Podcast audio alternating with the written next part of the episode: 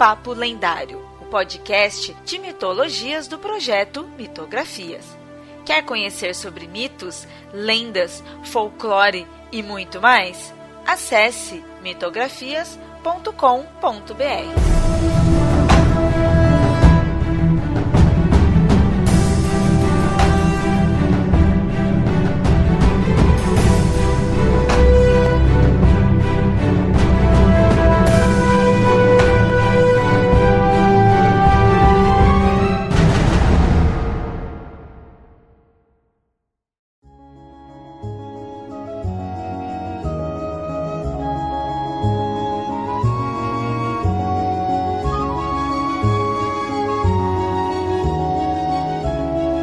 ouvintes. No episódio de hoje não vamos voltar tanto no passado como de costume. Vamos ficar ali pela Idade Média, ou seja, vamos queimar bruxas, ficar rezando o dia todo, parar de tomar banho e morrer jovem. A gente também não vai escovar o dente. Nem vamos se preocupar com isso, o dente vai tudo cair. E vamos beber muita cerveja no intervalo. E para isso, como vocês já ouviram aí, estou com convidadas que já gravaram aqui com a gente e retornaram aí pelo tema. Primeiro que eu vou chamar a Bia, pode se apresentar aí da carteirada de medievalista. Eita, mas já chega assim? e aí, pessoal, tudo bom? Faz tempo que eu não gravava aqui no Mitografia, estou feliz de estar de volta. Ainda mais por esse convite para falar de Idade Média também, que foi um pouquinho tema da minha pesquisa no mestrado. Na verdade, a minha formação é em letras. Sou formada em português e inglês, mas o meu mestrado eu fiz em literatura comparada e aí eu trabalhei com literatura medieval especificamente. Então, como literatura também não anda longe da história, estudei bastante essa parte do contexto histórico medieval. E, cara, é um assunto que se deixar, Léo, a gente fica aqui até amanhã e depois de amanhã, porque a Idade Média, o que não falta é assunto bom. ah, vamos, vamos lá, vamos conversar. É bom, é bom, é bom que renda bastante. E a outra convidada que temos hoje aqui é a Tupá. Então pode dizer oi pros ouvintes e também da sua carteirada. Olá, ouvintes. Como estão vocês? Tudo bem? Pois é. Deixa eu ver, carteirada. A minha carteirada medieval é um pouco menor, já que a minha especialidade eu sou historiadora, eu sou formada, então fiz história, fiz mestrado, fiz doutorado, só que a minha, a minha pesquisa principal é em antiguidade, não em Idade Média. Como eu trabalho com o fim da antiguidade e começo da Idade Média, meu tema principal de pesquisa é entre 300 antes da Era Comum até mais ou menos 200 depois da Era, da era Comum. Então, é ali fim do período antigo, início da Idade Média, tem algumas coisas que eu estudo também na Idade Média. É, então acho que a Idade Média aqui. E a Idade Média é muito perto do meu coraçãozinho. Eu gosto muito de Idade Média. E eu gosto muito de aprender sobre os mitos da Idade Média. Ou seja, tudo que a gente achou que sabia sobre Idade Média, só que na real a gente aprendeu no filme de Hollywood e no, no jogo do RPG e não com a Idade Média de verdade. É o que a gente vai falar hoje aí, né? Falar dessas essas diversas características que muita gente acha aí que é a Idade Média era desse jeito, era daquele jeito tudo, e não, né? Tem muita coisa aí que é, é falso, né? Simplesmente isso. Né? Tanto que o título aí do episódio é o mito da Idade Média. E aí, eu tenho que, pro, pro ouvinte que já é aí de longa data, eu tenho que já fazer uma explicação, senão vai puxar a minha orelha, né?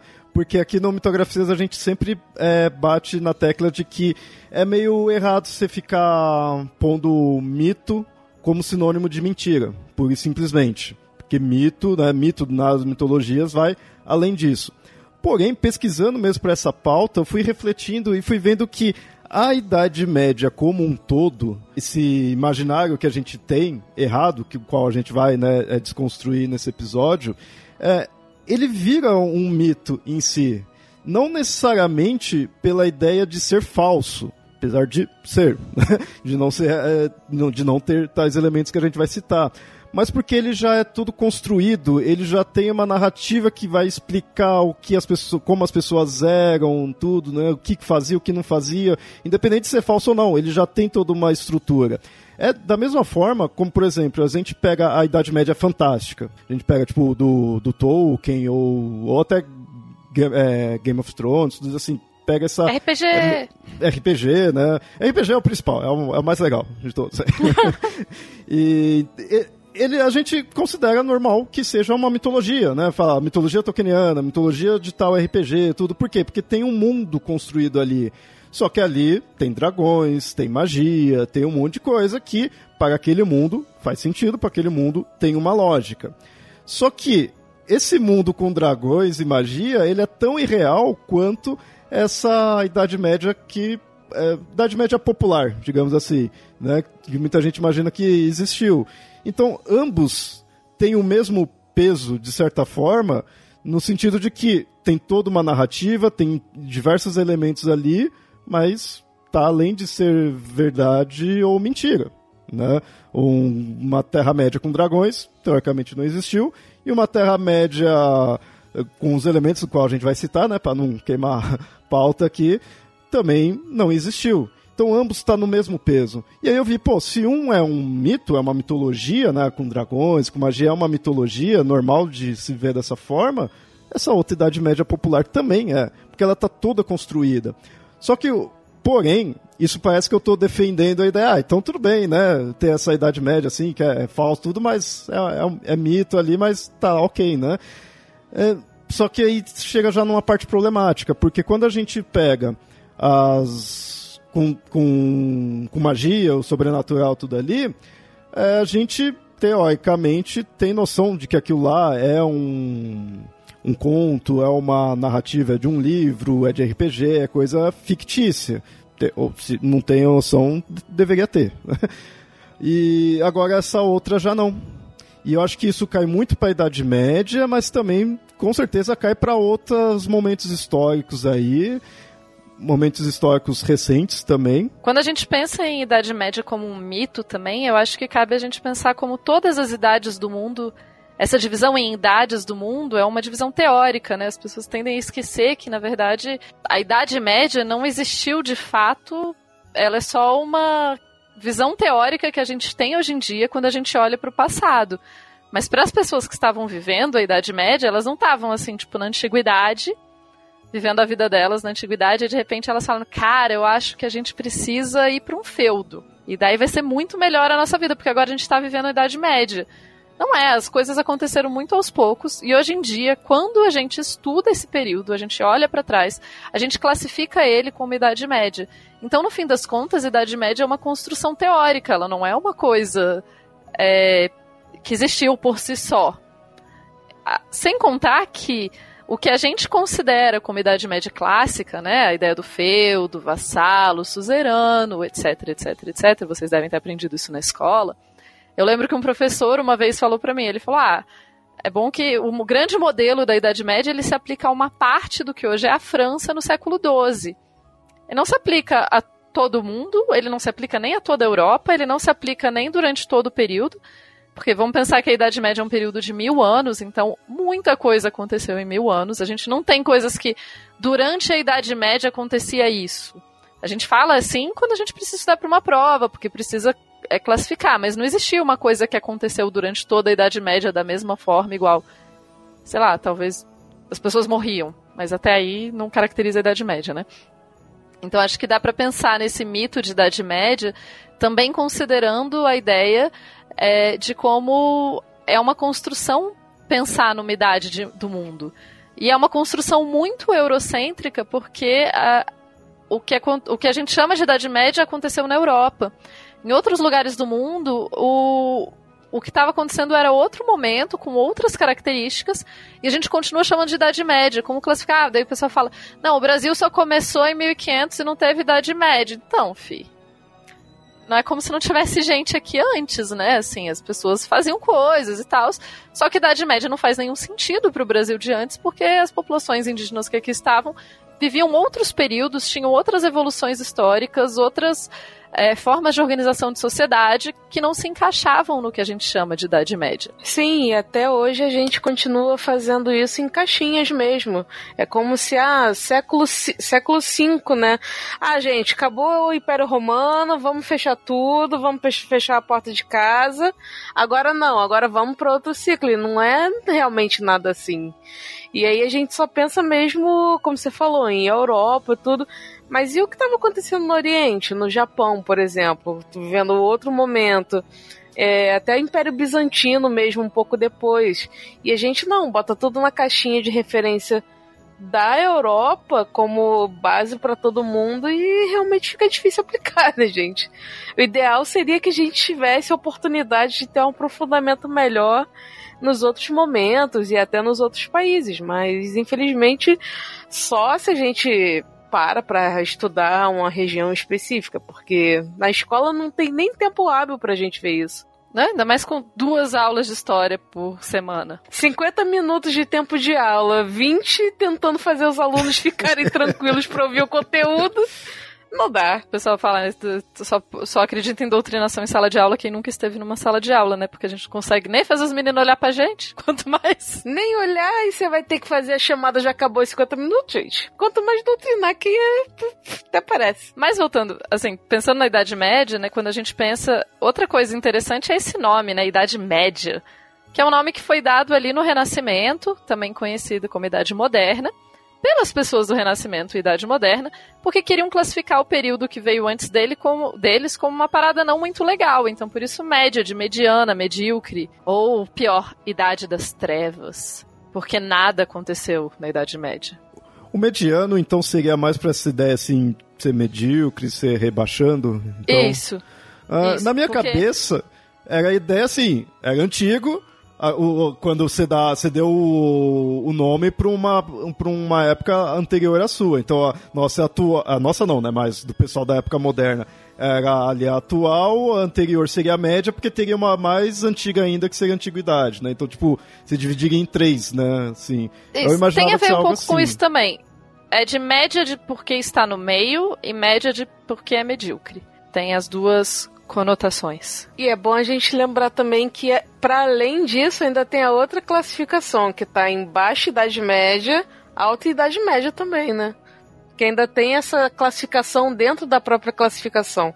E não sei como tá agora, mas parece que havia uma certa disputa em, em, verificar o que que era a alta idade média ou a baixa, né? Se era no final, se era no início. Tinha uma certa discussão quanto a isso. E porque é a coisa mais confusa, né? Pelo amor de Deus. Eles colocaram a alta idade média no começo, a baixa no final, e daí a gente fica sempre confunde. Todo mundo, ninguém nunca sabe quando que é alta, quando que é a média, a baixa. Mas é, eu acho que é interessante que a gente pense quando a gente então já que a gente entende que a Idade Média é um construto é, acadêmico para se estudar um certo período da história, que as características que a gente entende como Idade Média elas são focadas na Europa. Então, quando a gente fala de Idade Média, a gente está falando de Europa. A gente está aplicando, em geral, a gente está aplicando esse conceito que é um conceito colonialista, eurocêntrico, etc, etc. Então, se a gente vai falar também dos mitos da Idade Média, que esses em especial que a gente vai abordar aqui, eles são é, coisas que as pessoas acreditar, acreditam hoje em dia que aconteciam na, na Europa durante esses mil anos. Mais ou menos, você bem por alto, viu, gente? Mais ou menos de 400, ou final 490 até 1490, mil anos. E tem muita desinformação de como as pessoas entendiam essas coisas todas, né?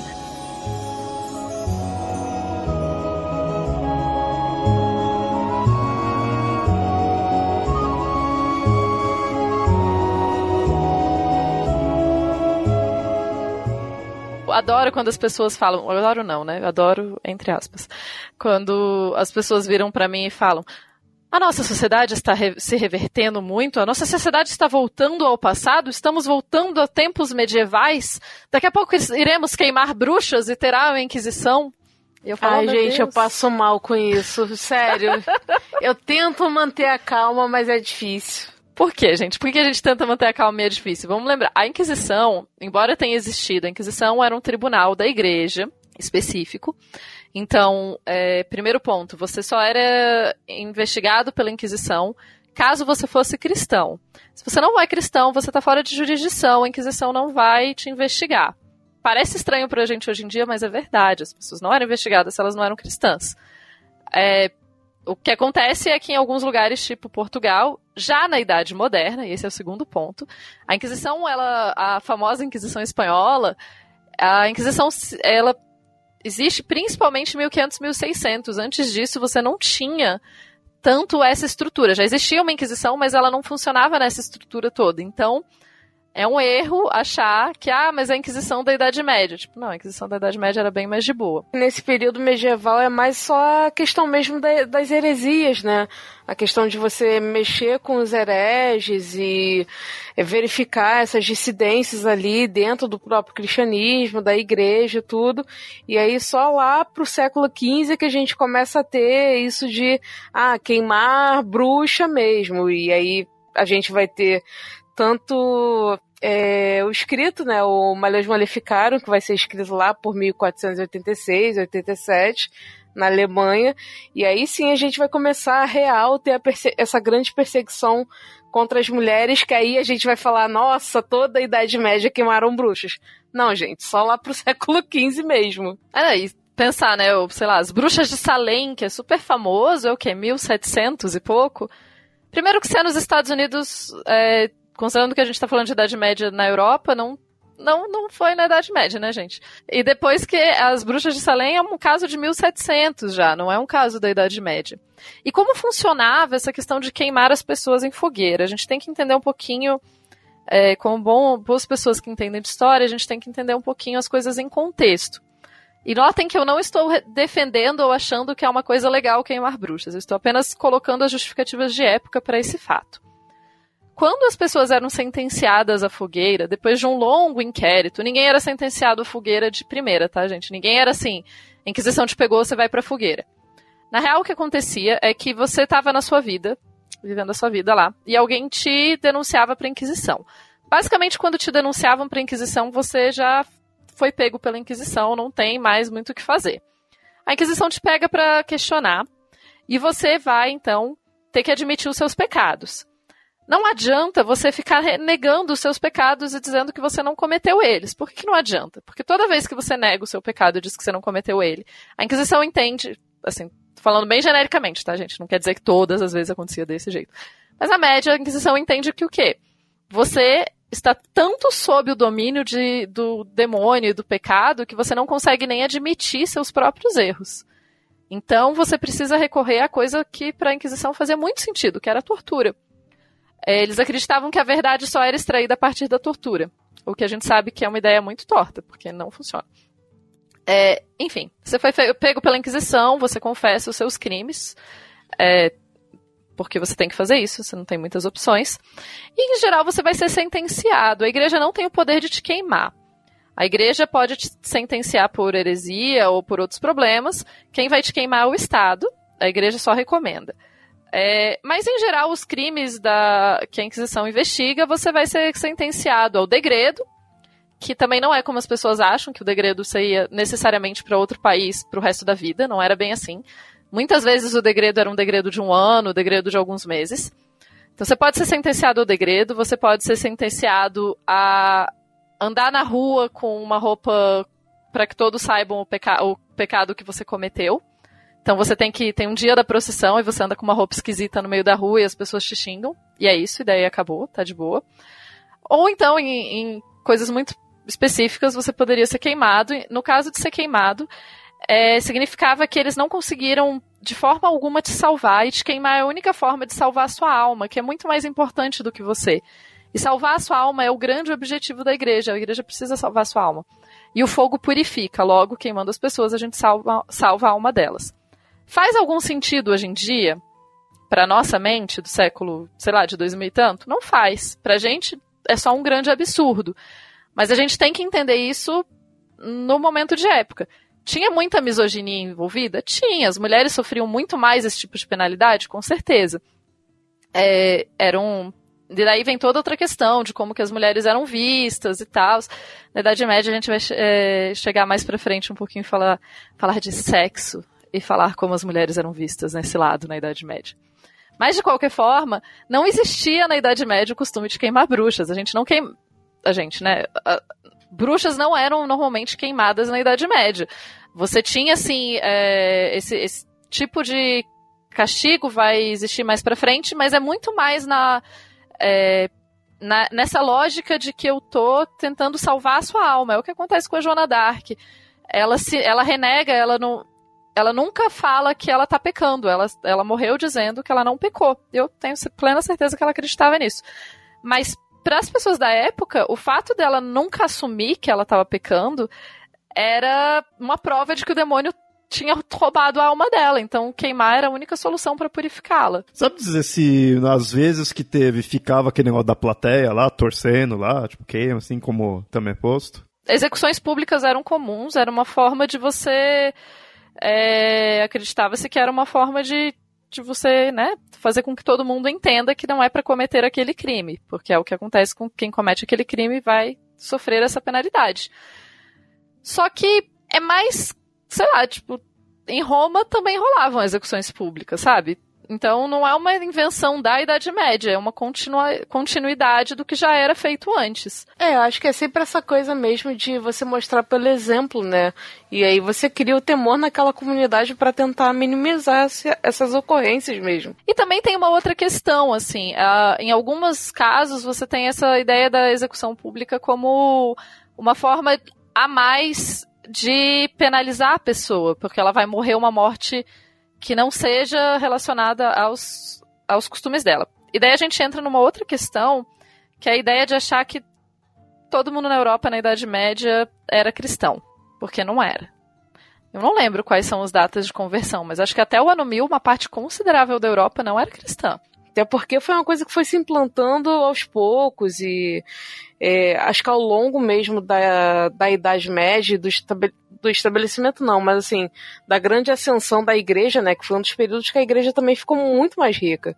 Então acho que aí foi consolidando essa ideia de se lutar pela, pela socialização através do cristianismo mesmo. E que ainda não também teria no do início, né, que teve, que aí teria ainda pessoal pagão, tudo assim, também teria a questão do de judeus e muçulmanos, né? E eu acho que isso é outra, outra coisa, né? As pessoas veem a Idade Média como uma coisa muito homogênea, como se na Idade Média todo mundo na Europa primeiro fosse branco, depois fosse cristão. Não faz nenhum sentido esse estereótipo quando a gente olha para os documentos. Eu tô falando assim, de documento e, e, e, relato de época. Claro que documento, fonte é complicado, etc. Não vamos entrar tanto na historiografia. Mas a gente tem muitas representações de pessoas negras e de pessoas é, de, de árabes, né? De, e de orientais vivendo na Europa e convivendo com as pessoas. A gente tem, inclusive, algumas. É, existem pessoas que estudam falar que na antiguidade as pessoas nem entendiam tanto a questão da cor da pele como uma diferenciação do jeito que a gente entende. Enfim, tem várias pesquisas nessa área. Mas é muito claro que a Idade Média não era branca. A Idade Média foi feita branca a partir do século XIX. Por sinal, a gente pode culpar quase toda a nossa visão de Idade Média para o século XIX, que é a época que os vitorianos Estragam tudo. É, é isso mesmo, estragam tudo. Porque entra muito essa romantização mesmo, né? É, uma romantização do período e uma forma em, também. Quando a gente tem a criação dos estados nacionais, vamos lá, vocês estudaram isso em geografia também. Quando a gente cria os estados nacionais, porque na Idade Média não existia essa ideia de país. É outra coisa que quando a gente vê um filme. Historiador é o bicho mais chato do mundo, viu, gente? Pra ver filme, assim, porque aparece no filme, vou lutar pelo meu país. Aí você fala, não, mas o conceito de país não é desse período. Aí nada faz sentido. Enfim, como o conceito de país não existia, normalmente a sua identidade era muito mais ligada à sua cidade do que eu não tinha essa ideia de país. Tanto é, eu vou usar já um exemplo do fim da Idade Média, mas só para todo mundo entender, existiu o Leonardo da Vinci. O nome dele é Leonardo da Vinci não porque da Vinci era a família dele, mas porque da Vinci era a cidade dele. Então a sua cidade era o seu principal meio de identificação com outras pessoas. Era assim que as pessoas sabiam quem você era. Existia muita xenofobia, inclusive, viu, gente? É, mudar de uma cidade para outra costumava ser muito difícil, muito tenso. Você precisava, às vezes, de cartas para dizer que o soberano daquela região reconhece, tá de boa de você mudar. As pessoas que mudavam eram vistas com muita desconfiança, então peregrinação era uma coisa perigosa se fazer, e por isso também os cristãos faziam, porque essa coisa do perigo e do sofrimento tal ajuda, né? Claro que esse não é o principal motivo, mas acontecia. E além disso, por isso que a, quando você é degradado ou excomungado tem um peso muito maior do que pra gente. Porque pra gente mudar de cidade, ah, você muda de cidade, acontece. Quando existe uma xenofobia muito forte, se você é expulso da sua comunidade, basicamente você perde todos os laços que você tinha, assim. Então você é, você não vai mais ter as pessoas para quem pedir ajuda em caso você precise de alguma coisa. Você já não sabe mais quem faz pão, quem, onde você moia o trigo. É, se você tinha uma casinha, uma terra, de repente você não tem, você vai ter que tentar conseguir tudo isso de novo, tentar conseguir ferramenta de novo, ser aceito num outro lugar. Então, o momento em que esse tipo de punição acontece, você é expulso da terra que você vive, muitas vezes isso era uma sentença de morte, na verdade. Porque você sair da terra que você vive é basicamente estar num perigo muito grande. E aí o problema também da excomunhão, que quando a gente tudo bem, a gente pensa em. Eu, a gente falou muito que nem todo mundo era cristão. Beleza, nem todo mundo era cristão. Na verdade, uma galera era cristã e não entendia muito o que isso significava, porque uma parte considerável dos padres também não lia, também não tinha sido treinado bem o suficiente. Então, o cristianismo era uma grande mistura de coisas muito aleatórias e tradições locais. Em Roma, talvez não tanto, mas assim, né? Se você era excomungado, significava você não podia mais participar da comunhão, ou seja, participar das questões é, sociais da vila que você morava. E isso basicamente significava, de novo, que você podia morrer de fome, porque você não ia mais poder comprar na venda, você não ia mais poder fazer troca, você não ia mais poder ser atendido pelo, pela, pelo, pela curandeira e o bezedeiro. Enfim, várias pequenas questões que te impediam a vida. Por isso que ser excomungado era uma questão que podia ser muito mais tensa do que hoje em dia. Hoje em dia ninguém liga, assim. Quer dizer, se você for cristão, você vai ligar, mas a média das pessoas. Se você falar para alguém, né, se foi excomungado, ninguém vai achar incrível, terrível. Aí realmente uma questão de você ser excomungado, você é um morto em efígie, porque as pessoas vão te ver, mas vão fingir que não te veem. Então você se torna invisível. Você realmente não tem nada, não tem nenhum apoio que viabilize a sua vida. Então, é, mesmo eventualmente se migrar, você corre todo esse risco de, de não dar certo. E, e hoje você fala em excomunhão, talvez até alguns católicos e tal, mais conservadores, fiquem preocupados com essa questão, mas você sabe que a sua vida não vai depender mais disso. Então, realmente, pra gente hoje não, não fala tanto quanto falaria na Idade Média. Falando, né, ah, mas as pessoas não mudavam tanto e tal. Realmente não mudavam tanto, mas ainda assim, a, a Europa era muito mais mista e diferente do que a gente interpreta hoje. Então a gente falou da, desses territórios que eram muçulmanos, né? Que especialmente ali a Península Ibérica, que tinha sido dominada pelos muçulmanos. Cara, as pessoas não eram brancas, as pessoas não eram loiras do olho azul. Por sinal, elas nem eram loiras do olho azul no resto da Europa também, mas enfim. É, elas não praticavam o cristianismo, elas não eram brancas do olho azul, elas não comiam a comida que se imagina que cavaleiros medievais, cavalheiros andavam e tal. Nada disso acontecia naquela região. Por isso que quando eu falo que o que eu falei que o, o típico da Idade Média é a França do século XII, em um pe pedaço específico da França do século XII, é por isso. E assim, a gente tem referências de pessoas negras vivendo na Inglaterra, vivendo na vivendo na Escandinávia, a gente tem referências na Alemanha, a gente tem referências basicamente em todos os lugares. E é muito louco quando as pessoas. Eu vou usar o exemplo da Inglaterra que eu sei um pouquinho mais. Mas é muito louco as pessoas falam, ah, porque eu sou puro inglês. Aí você fala, tá, o que isso significa? Significa que você era. Você tem então sangue, tipo, a mistura do seu DNA envolve as tribos originárias da Inglaterra, que foram massacradas durante a conquista dos pelos romanos, mas que sobreviveram e se misturaram com os romanos. Aí a Inglaterra ficou católica, ficou cristã um tempo. Aí os saxões invadiram, aí eles não eram cristãos. Então você já tem três aqui misturas, né? Você já saxão também. Aí os saxões dominam, nessa época eles não são cristãos. Aí lá por 800 os vikings invadem. É, e vamos lembrar que, gente, é, viking é, significa aquela pessoa que sai pra, pra tipo, pilhar por aí nem todo mundo da Escandinávia é viking. Você tem vários reinos na Escandinávia e as pessoas que saíam para pilhar eram os vikings. Não é que todo mundo da Escandinávia era viking, é diferente. Então os vikings vêm, que é basicamente a galera muito doida que está pilhando, e eles acabam também se fixando na Inglaterra. Então temos a quarto grupo de pessoas aqui misturando, certo?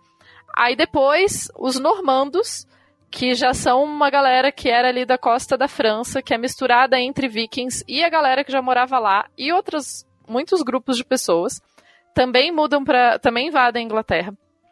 Então, só aqui a gente já tem cinco, no mínimo cinco etnias diferentes e, e descendências diferentes. Então, assim, você não é puro nada, amigo. Ninguém é puro nada, a gente mistura tudo, sempre misturou tudo. E fora isso, é o que a gente falou, existiam pessoas negras, existiam árabes, existiam... Todas essas pessoas, é, elas viajavam, elas faziam comércio. As pessoas dos reinos da Europa reconheciam o reino da Namíbia, por exemplo, reconheciam o reino da Etiópia, que eram reinos negros e muito poderosos.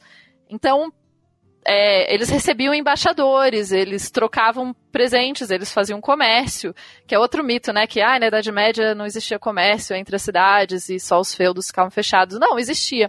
A gente sabe disso por vestígios arqueológicos, a gente acha moeda, pote, etc., em qualquer lugar. Mais do que isso, tem uma parada que é muito massa, que é quando a gente estuda especiarias. Eu acho especiarias geniais. Então, tem é, na, em livros de receita, por exemplo, tem um livro de receita em inglês chama A Forma do Curry. E na verdade, curry é, era sinônimo de cozinha na, na época. Então é tipo a forma da cozinha. E esse livro é de 1400 e pouco, então já bem final da Idade Média, início da Idade Moderna.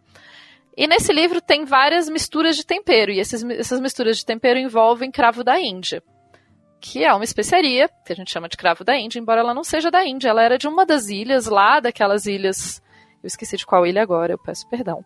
Mas alguma daquelas ilhas, ilhas lá do, da Ásia, né? E essas ilhas, é, o cravo da Índia ele era produzido em uma única ilha. Então, se o cravo da Índia era produzido numa única ilha, no Sudeste Asiático, e esse cravo está tá viajando todo esse caminho e chegando na Europa, significa que tinha rota de comércio. E essa rota de comércio não deixou de existir em nenhum momento. E significa que as cidades eram interconectadas. Então, a gente tem que parar de ver a Idade Média como esse lugar é, onde todo mundo era sujo e vivia em cidades minúsculas e não se comunicava com ninguém.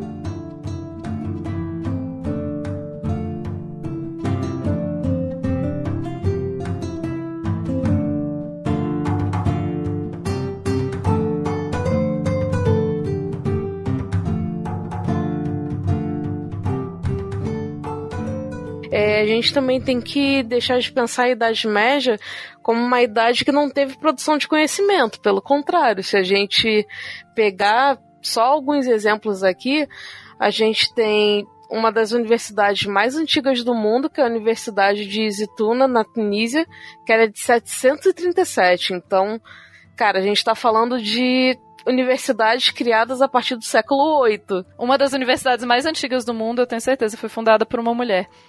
É, e essa questão do conhecimento, né? Cara, o conhecimento médico também, né? Se fala, ah, porque as pessoas eram torturadas, a medicina era terrível e ninguém entendia o que estava acontecendo com o corpo humano. Não, gente, a medicina não era tão terrível assim. Não tô falando que era uma beleza, tá? Mas assim, você tinha, assim, estudos médicos, você tinha, assim, estudos de anatomia, você tinha, assim, é, você tinha muito conhecimento que veio da antiguidade e realmente na Europa, na Idade Média, ele não, não se propagou tanto. Mas nos países árabes ele era muito estudado. A gente tem, especialmente se a gente pensa na corte sassânida, que é uma das cortes ali que vai 600, 700, né? Eles vão acabar importando muitos filósofos é, desse Império Romano em ruínas e vão continuar os estudos aristotélicos, os estudos platônicos, etc. Esses, tudo isso vai continuar se desenvolvendo entre é, física, alquimia, é, alquimia no sentido mais de, de química do que de alquimia mística, tá, gente? Todas essas questões, é, matemática, enfim, tudo isso vai se desenvolver com muita profundidade no mundo árabe.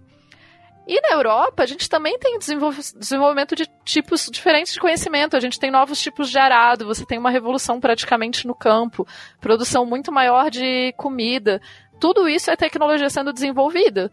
Sim, e é sempre bom lembrar nesse campo da medicina, por ela vir assim, a gente ter essa base da antiguidade, mas também ter muitos tratados e, e textos médicos é, vindos do Oriente, é curioso como isso depois ao longo do tempo mudou, né? Porque foi se tendo uma visão de que o Oriente é muito atrasado e que o Ocidente é que é desenvolvido. Mas na realidade, nessa, nesse período do, do medievo, a gente tem muitos tratados médicos vindos de, da parte oriental, de Bizâncio, e aí que vão ajudar na medicina posteriormente da Europa mesmo, que aí depois, com a Idade Moderna e tudo, aí a gente vai ter a, os estudos oficiais, né, e permitidos de anatomia humana, que também tem muito isso, que nesse período até se faziam algumas coisas, mas também não era uma coisa permitida, né, havia uma preservação maior do corpo.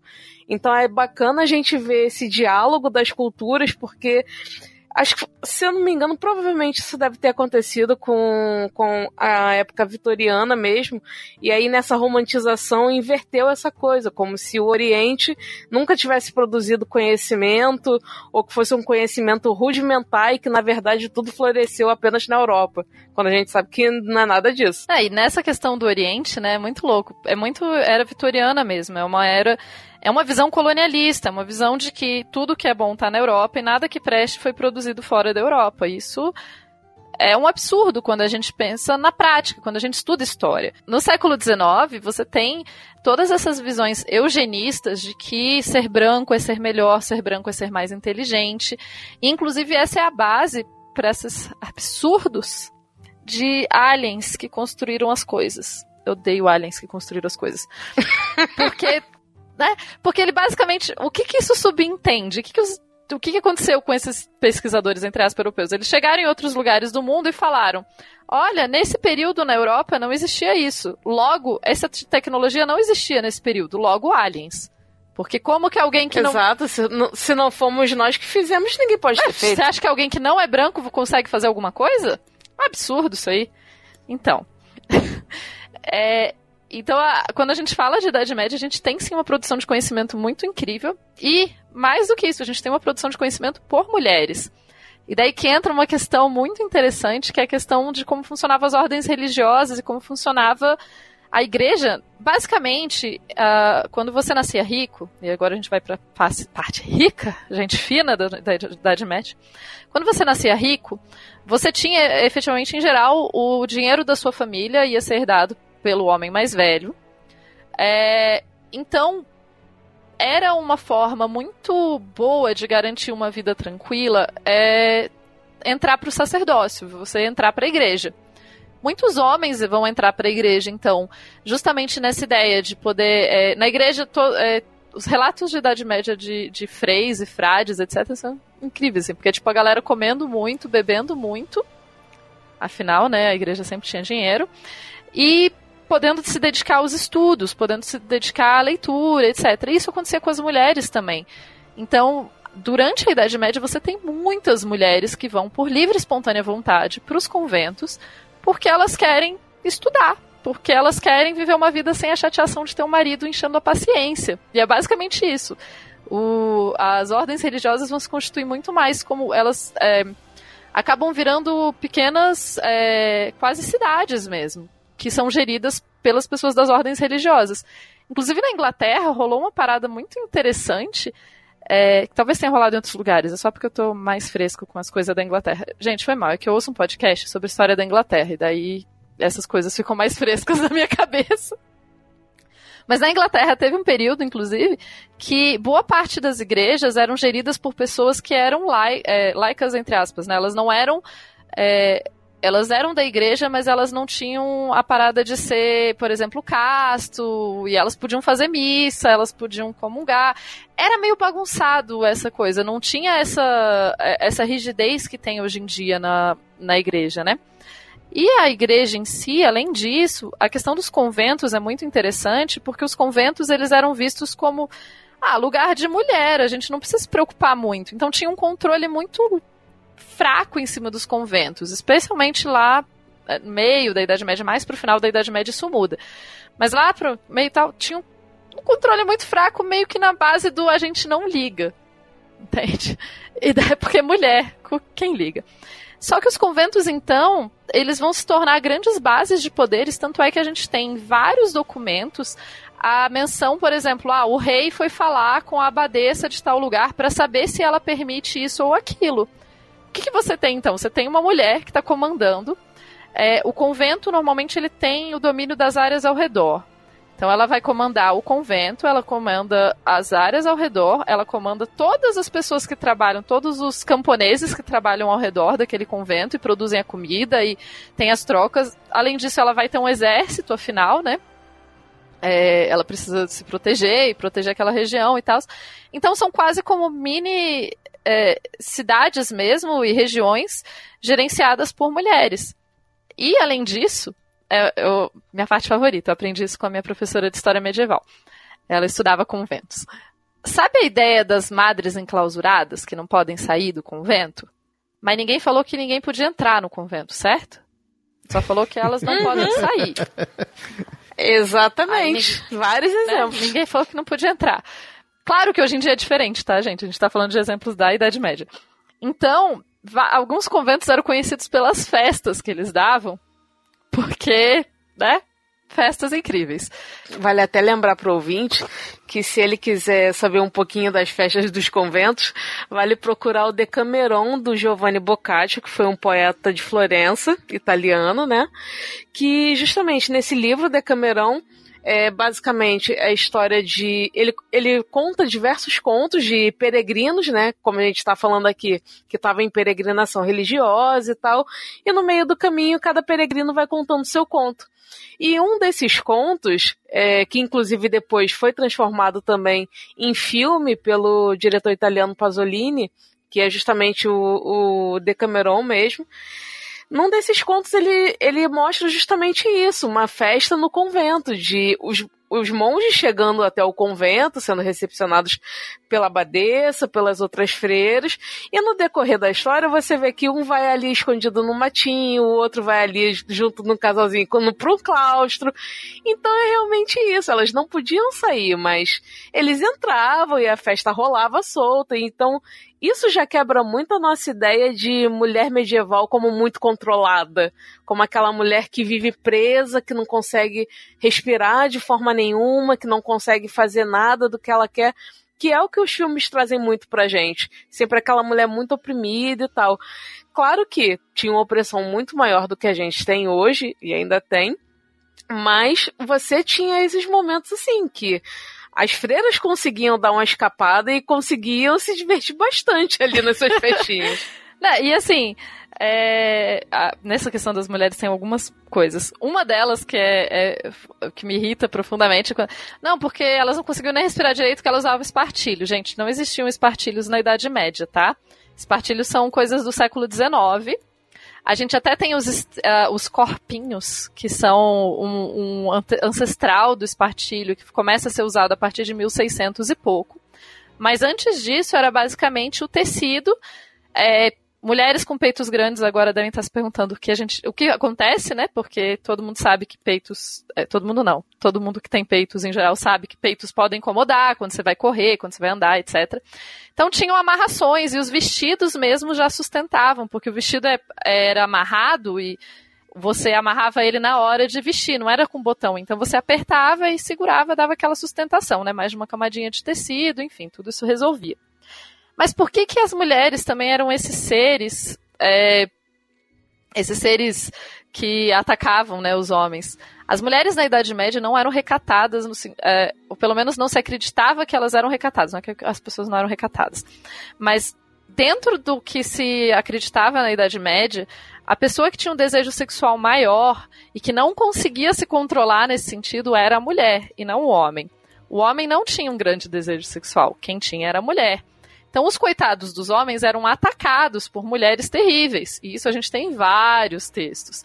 De como as mulheres. Isso parte muito desse pressuposto também de que as mulheres não eram seres pensantes, elas não, não poderiam governar, por exemplo. Um dos problemas de uma mulher governar é justamente esse, porque ela, ela ia atrás de qualquer homem que aparecesse por aí. Isso é o perigo. Então, você tem que controlar muito ela, porque se você não controla muito, ela faz essas coisas.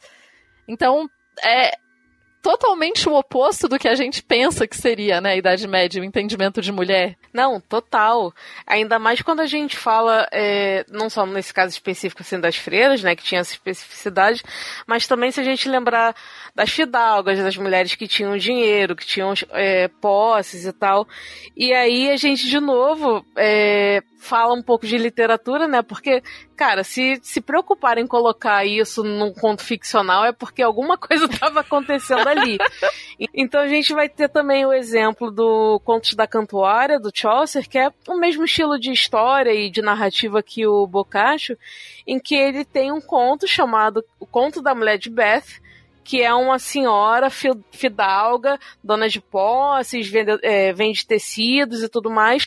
E aí a gente tem a questão da vestimenta, que ele, o autor, ele se preocupa em detalhar a forma como ela anda vestida, que ela só anda vestida de vermelho, com um sapato de couro muito bem cuidado. Então você ali já vê é, o que ela tinha de posses, que era uma mulher rica, e durante a história, você fica sabendo que ela teve cinco maridos. Cinco maridos. Na Idade Média, você deve estar tá bugando, assim.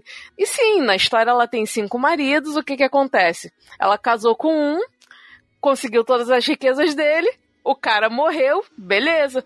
Sou viúva, pela lei de Deus, eu preciso de um marido, necessito me casar para ficar bem. Casou com outro. E assim foi. Ela foi, digamos, ela foi matando os maridos até casar com um muito mais jovem. Então, assim, você vê que o autor usa a própria literatura, usa a própria é, indicação né, que a igreja dava de conduta para as mulheres, digamos, para burlar aquele sistema. Então, se a gente tem uma história ficcional dessas, alguma coisa parecida estava acontecendo ali. E mais do que isso, né? Quando a gente pensa na. É, voltando aos conventos, etc. Isso, gente, se escreveram numa época em que as pessoas não se comunicavam por escrito, porque hoje em dia a gente escreve tudo. Na Idade Média as pessoas não escreviam tudo, escrever não era muito importante. Então é por isso as pessoas falam, ah, porque quase ninguém lia. É, porque não era importante ler, gente. Várias outras coisas mais importantes. Não tinha tanto livro assim, não era. livro era caríssimo, não era uma parada que todo mundo fazia. De qualquer forma, se inscreveram é porque acontecia muito. Então você tem, por exemplo, uma. É, falando, ah, coisas que as pessoas não deveriam fazer. E daí fala, ah, as mulheres, acho que fala freiras especificamente nesse documento, que fala que duas freiras não devem praticar atos libidinosos uma com a outra, utilizando-se de é, objetos em formato fálico para. Tipo... então, gente. Quer dizer. Por sinal, se tem uma parada que a gente encontra em tudo que é período da história, é dildo. É, é, é piroca de algum material, assim. Tem todos É impressionante, todo período mesmo. E eu acho que, assim, sei lá, quase toda escavação deve achar alguma, pelo menos uma piroca. É super comum. sexo é importante, né? Faz parte da sociedade. Inclusive, e a coisa do casamento, né? Que as pessoas falam, ai, todo mundo casava, que as mulheres eram obrigadas a casar e tal. Bom, primeiro, realmente eram, especialmente as mulheres mais ricas. As mulheres mais pobres, não muito, porque, tipo, você é pobre, você não tem grandes posses para casar. E depois, não tem padre o tempo todo em todos os lugares, então as pessoas se ajuntavam, e daí em algum momento talvez casasse, ou talvez separasse e rolava isso, assim, rolava essas, essas coisas mais. É, digamos que o dia a dia é muito mais bagunçado do que a ficção. E, e fora isso, né, assim, quando você. É, quando a Bia fala, né, ah, a gente tem que pensar também nas mulheres ricas. Uma coisa que a gente também esquece é que a gente vê as freiras e as pessoas de ordens religiosas como pessoas muito é, com pouco dinheiro, que renunciam às posses, etc. Se alguém aí já estudou São Francisco de Assis, vai saber que ele fez um grande movimento para que as pessoas renunciassem às posses, porque as ordens religiosas eram muito ricas e viviam no luxo. Exato. E, uhum. em geral, quem que era? Aquela abadesa que a gente falou que controla território, exército e tem um poder muito grande para com, quem um rei, por exemplo, tem que negociar. Ela não é uma camponesa qualquer que virou abadesa ela é com certeza a filha da nobreza. Por sinal, os conventos, eles eram os lugares para onde as mulheres da nobreza iam. Em parte, as mulheres que não casavam, em parte as mulheres, por exemplo, digamos que você casou e seu marido morreu quando você ainda tinha tipo sei lá, 25 anos. Às vezes você não quer casar de novo, ou tem brigas dinásticas, etc, etc, e você vai para um convento. Então os conventos, eles eram basicamente cheios de mulheres muito ricas. E essas mulheres muito ricas, ao irem para o convento, elas não renunciavam aos bens materiais necessariamente. Claro que algumas sim, mas assim, não necessariamente. Então os conventos também tinham muito luxo, muitos criados, elas iam cheias de babados e cheias com as roupas finésimas de seda e tudo mais. E isso era muito criticado por, por alguns reformadores da igreja e tal, até a reforma, a reforma protestante tem a ver com isso, tem a ver com os luxos da igreja. Justamente porque todo mundo vivia no luxo na igreja, nos conventos e nas coisas e viviam é, produzindo textos, né? Você tem filósofos da Idade Média, você tem produção. Você não só tem produção de conhecimento, como você tem produção de conhecimento feito por mulheres. Então, assim, você tem tratados filosóficos de várias é, abadesas e madres e mulheres religiosas que vão trabalhar filosofia, medicina. É, se eu não me engano, o primeiro tratado sobre o orgasmo feminino e essas coisas também é da Idade Média, também foi feito por uma mulher. Então, assim, e num convento, por sinal, né? Uma madre. Que tem a Hildegard de Bing, né? Será que foi a da Hildegard? Que eu sei que ela tem escritos de herbologia, tem composições de música e tudo. E de ginecologia também. Que é outra coisa, né? O pessoal fala, ah, porque na Idade Média ninguém entendia nada, eles achavam que os bebês nasciam de um jeito bizarro e tal. Cara, vocês estão lendo textos de homens que nunca viram um bebê nascendo, por isso que é esses textos bizarros, assim. Porque pode ter certeza que as parteiras, as mulheres sabiam como bebês nasciam, tá, gente? É bom a gente lembrar também da Christine de Pizan, que foi uma das mulheres que na Idade Média ela conseguiu viver da sua escrita. Ela foi uma escritora mesmo, é... O que, que acontece? A Cristina ela era casada e tal, só que o marido dela é, faleceu e aí ela teve que cuidar de várias dívidas que ele terminou deixando. Então, ela já tinha, ela sabia escrever, nesse tempo que não era muito comum. O que, que ela foi fazer? Ela viu que a única forma que ela poderia manter a família dela, sustentar os seus filhos, era com a escrita dela. Então, ela realmente começou a trabalhar com a escrita e viveu a partir disso. Inclusive, a Christine, eu não sei se a gente pode dizer que foi a primeira treta, mas a gente pode, pode dizer que foi uma das primeiras tretas literárias, pelo menos no período medieval, né? Que ela protagonizou com outro autor, que é o Jean de Meung, que ele escreveu um poema chamado Roman de la Rose, que ele estava dizendo ali nesse, nesse romance é, era, era como se fosse um tratado falando bem e mal das mulheres. Então era um, um dos livros mais populares da França, inclusive. Então a gente tem relatos de que teve uma disputa entre eles. Não lembro agora dizer se, se foi de, por carta ou alguma coisa desse tipo mas inclusive é uma disputa conhecida, assim, tem documentos históricos sobre isso. Então a gente pode dizer de novo que essa ideia da mulher medieval que não pode fazer nada, ela é, ela é falsa. Claro que a gente tem algumas questões de a pessoa ser de família rica ou ter uma certa condição ou ter alguma especificidade, né? Mas isso também acontecia.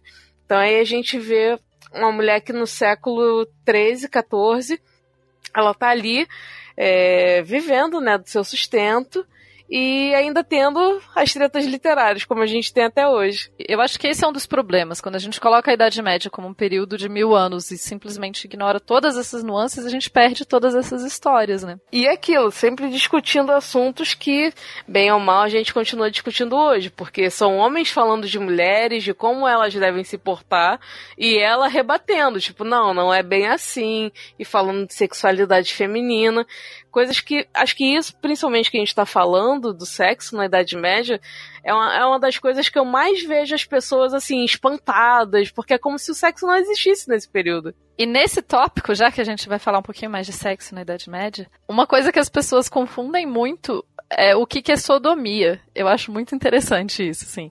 Por que, que as pessoas é, normalmente é, acham que sodomia é, né? Ah, sodomia é uma, um intercurso carnal é, homossexual, certo? No pensamento geral, sim. Ou uhum. mais do que isso. Ou melhor, sodomia ainda mais especificamente, as pessoas acham que é intercurso carnal. É, vou baixar meu, né, falar de outro tema. É, é fazer coisas com a bunda, tá, gente? É isso que as pessoas acham que é sodomia. Só que, infelizmente, não é exatamente isso. Na verdade, sodomia é muito mais do que isso. Então, por exemplo, você tem aqui eles, um, um texto já do final da Idade Média, que é um, um médico, né? Ele está escrevendo, ele fala assim, ah, inclusive existem muitos tipos de sodomia, de coito sodômico, que homens e mulheres é, se permitem, porque são muitos tipos de práticas. E ele fala assim, mas basicamente sodomia é qualquer tipo de sexo que você faz que não resulta em gravidez. Então, não importa o tipo de sexo, se não está tendo gravidez envolvida, sodomia, certo? Basicamente, quase todo tipo de sexo é sodomia. E é muito louco porque as pessoas costumam usar a Idade Média como exemplo dessa, desse, dessa pureza, né? Assim, ah, porque na Idade Média as pessoas eram cristãs de verdade. Eu falo, cara, você já olhou uns livros da Idade Média? Porque tem altas figurinhas da galera se pegando loucamente, assim. Eu recomendo para vocês um blog. Eu recomendo tanto a arroba da moça quanto o blog. O blog chama Going Medieval, que é de uma, para quem entende, infelizmente é inglês, mas é de uma pesquisadora, ela é uma é, pesquisadora em Idade Média e ela escreve sobre Idade Média. Inclusive, o artigo que ela escreve sobre sodomia é genial, tem várias imagens para todo mundo ver é, o que, que era entendido como sodomia, né? Inclusive, sei lá, tipo, você tá pegando uma sereia, possivelmente sodomia, tá? e, inclusive, é, como se diz, é, sexo solitário também é sodomia, tá, gente? Então. Quer dizer, juntando nos mitos, todo mundo ia pra fogueira. É, todo mundo vai pra fogueira, vai ser ótimo. E, e não é só dizer assim que, tipo, ah, é, mas, ah, mas coisas de homossexuais iam ter ser penalizadas de forma muito pior. Não iam, gente. Depende muito do período e tal. E não necessariamente, assim, até porque boa parte do tempo eles não estão muito preocupados com relação homossexual, tá? Isso é uma preocupação do nosso tempo, não é uma preocupação da época. Então, por exemplo, digamos aqui tem um livro padre falando o que, que os, qual a penalidade para aqueles que pecam, né? Então, assim, se uma mulher pratica vícios com outra mulher, ela deve fazer penitência por três anos é, praticar vício, vocês podem entender como intercurso carnal, tá, gente? É, e se ela pratica vício solitário, ela deverá fazer a penitência pelo mesmo período de tempo. Ou seja, tanto faz você é, fazer sexo com pessoas do mesmo sexo ou você se masturbar. É tudo o mesmo tipo de penitência, é tudo sodomia, você tá errado. Porque a igreja assume que a ideia de sexo deveria ser para o para a procriação, se não está sendo para a procriação, está errado. E só que, como a gente viu, na prática, né, da prática tudo é muito mais complicado e as pessoas sim transavam e faziam sexo de muitas outras formas. Existiam métodos contraceptivos já nessa época. As pessoas faziam aborto. E mais do que isso, não só faziam aborto, como aborto nem era entendido como crime por um grande período de tempo. Eles tinham. É, se você abortava até há não sei quantas semanas, não era crime. Essa ideia de aborto como crime, como uma coisa que a igreja condena, também é uma ideia muito mais de agora. Na Idade Média, a condenação era diferente. Realmente, claro, é, em geral eles condenam se você abortava muito é, tarde na gravidez ou se você mata o bebê. Mas, depois que nasce, mas se você aborta bem no começo, não é considerado crime, é de boas, porque é isso aí, porque não, não era uma vida ainda. Então você tem todo esse tipo de discurso e de debate ideológico que está acontecendo na Idade Média. É muito mais complexo do que essas coisas. E além disso, tem uma parada que é super genial, que existiam uns broches juntando peregrinos e, é, e sexualidade, né? Existiam uns broches que alguns peregrinos usavam, que eram os broches de vagina. Então as pessoas andavam, eram uns broches de umas vaginazinhas com cajadinhos. Eu vou mandar para você poder colocar as imagens, se você quiser, como link. É genial. São vaginas peregrinas. Elas estão com cajadinhos assim, porque elas estão fazendo peregrinação. E as pessoas, e elas têm perninhas. E daí as pessoas usavam de broche. E tem umas outras, tem uma que é genial, que ela tá sendo carregada por várias piroquinhas, assim. Esses eram uma forma de proteção, algum tipo de amuleto, algo assim? Então, a gente não tem muita certeza, né? Que esse é outro problema da Idade Média. A gente não sabe muito do que aconteceu na Idade Média. Pode ser que fosse pela piada, pode ser que ninguém achasse nada demais, enfim. Não tem uma teoria muito sólida de porquê. por falar em piadas de Idade Média, inclusive, é, já que a gente já está indicando algumas coisinhas, eu queria indicar também pro pessoal um perfil no Instagram, na verdade, que é Medieval Reacts. Para quem gosta de memes e memes com a Idade Média, é muito maravilhoso.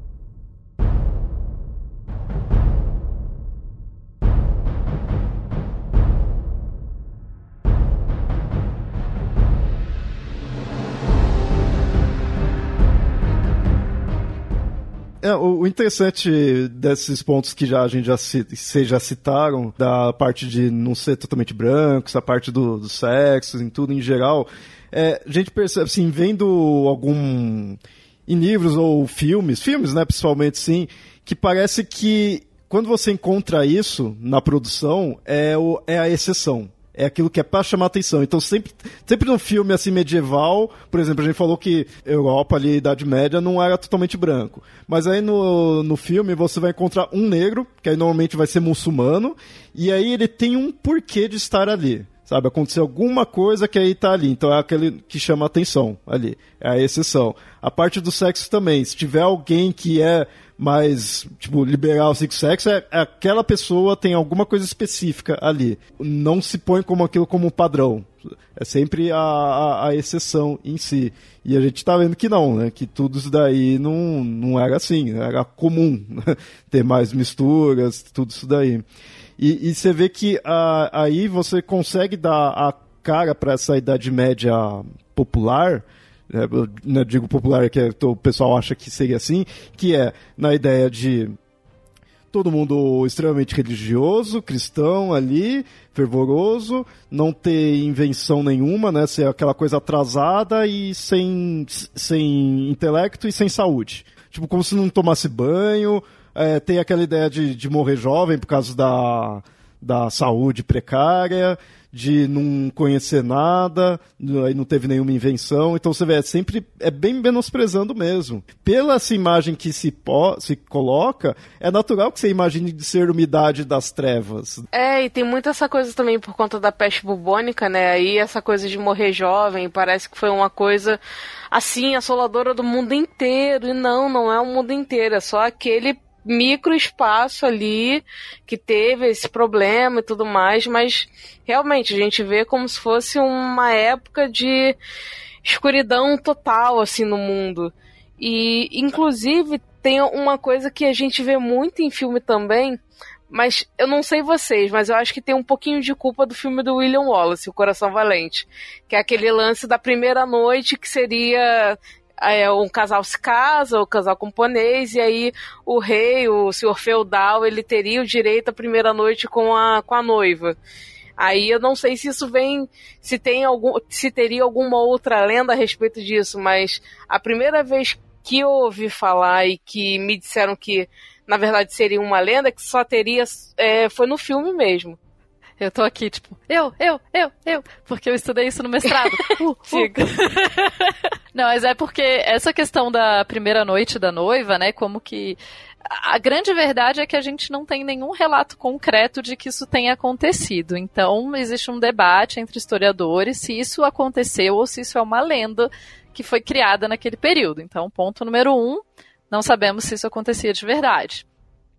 Ponto número dois, da onde vem a, a ideia disso, né? Isso vem de uma ideia muito, é, possivelmente vem de uma ideia muito mais antiga, de que e que está expressa em vários é, contos de fadas é, e histórias maravilhosas, contos maravilhosos. Parece, né? Contos de fadas. Como assim contos de fadas? Falam disso? Falam, gente. É porque as versões que a gente ouviu são bem mais de boa, assim. Mas essas, os, essas histórias, elas sempre contaram esses lados mais terríveis da vida a ideia toda vem de que a mulher possui algum tipo de poder muito grande antes dela perder a virgindade. A própria virgindade é uma construção social, né, gente? Não, não existe.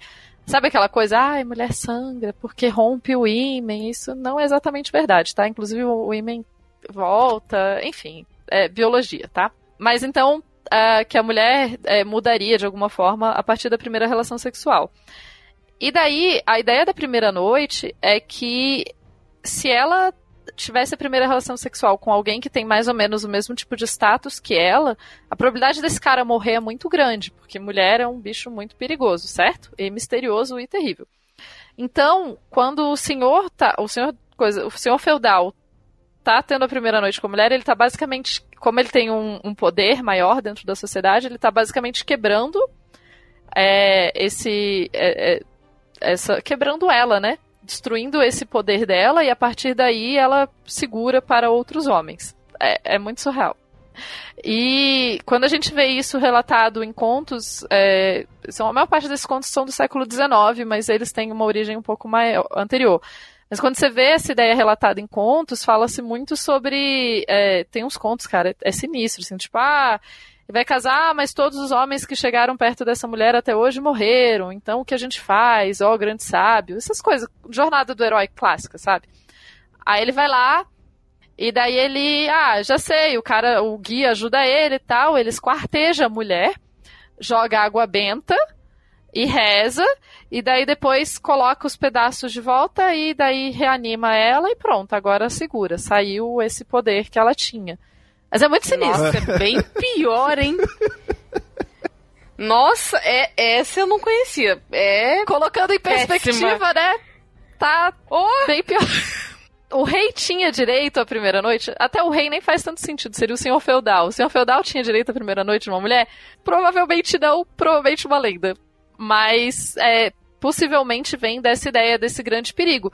Inclusive tem um dos textos da Bíblia, da Bíblia dos católicos, porque na Reforma Protestante eles tiraram esse texto, que é o livro de Tobias. E no livro de Tobias tem mais ou menos essa ideia, que a Sara, que é a noiva de Tobias, ela é muito perigosa. Os sete primeiros maridos dela morreram na noite de núpcias. Então, é, isso vem de várias outras fontes, assim. Então, não é só na Idade Média, né?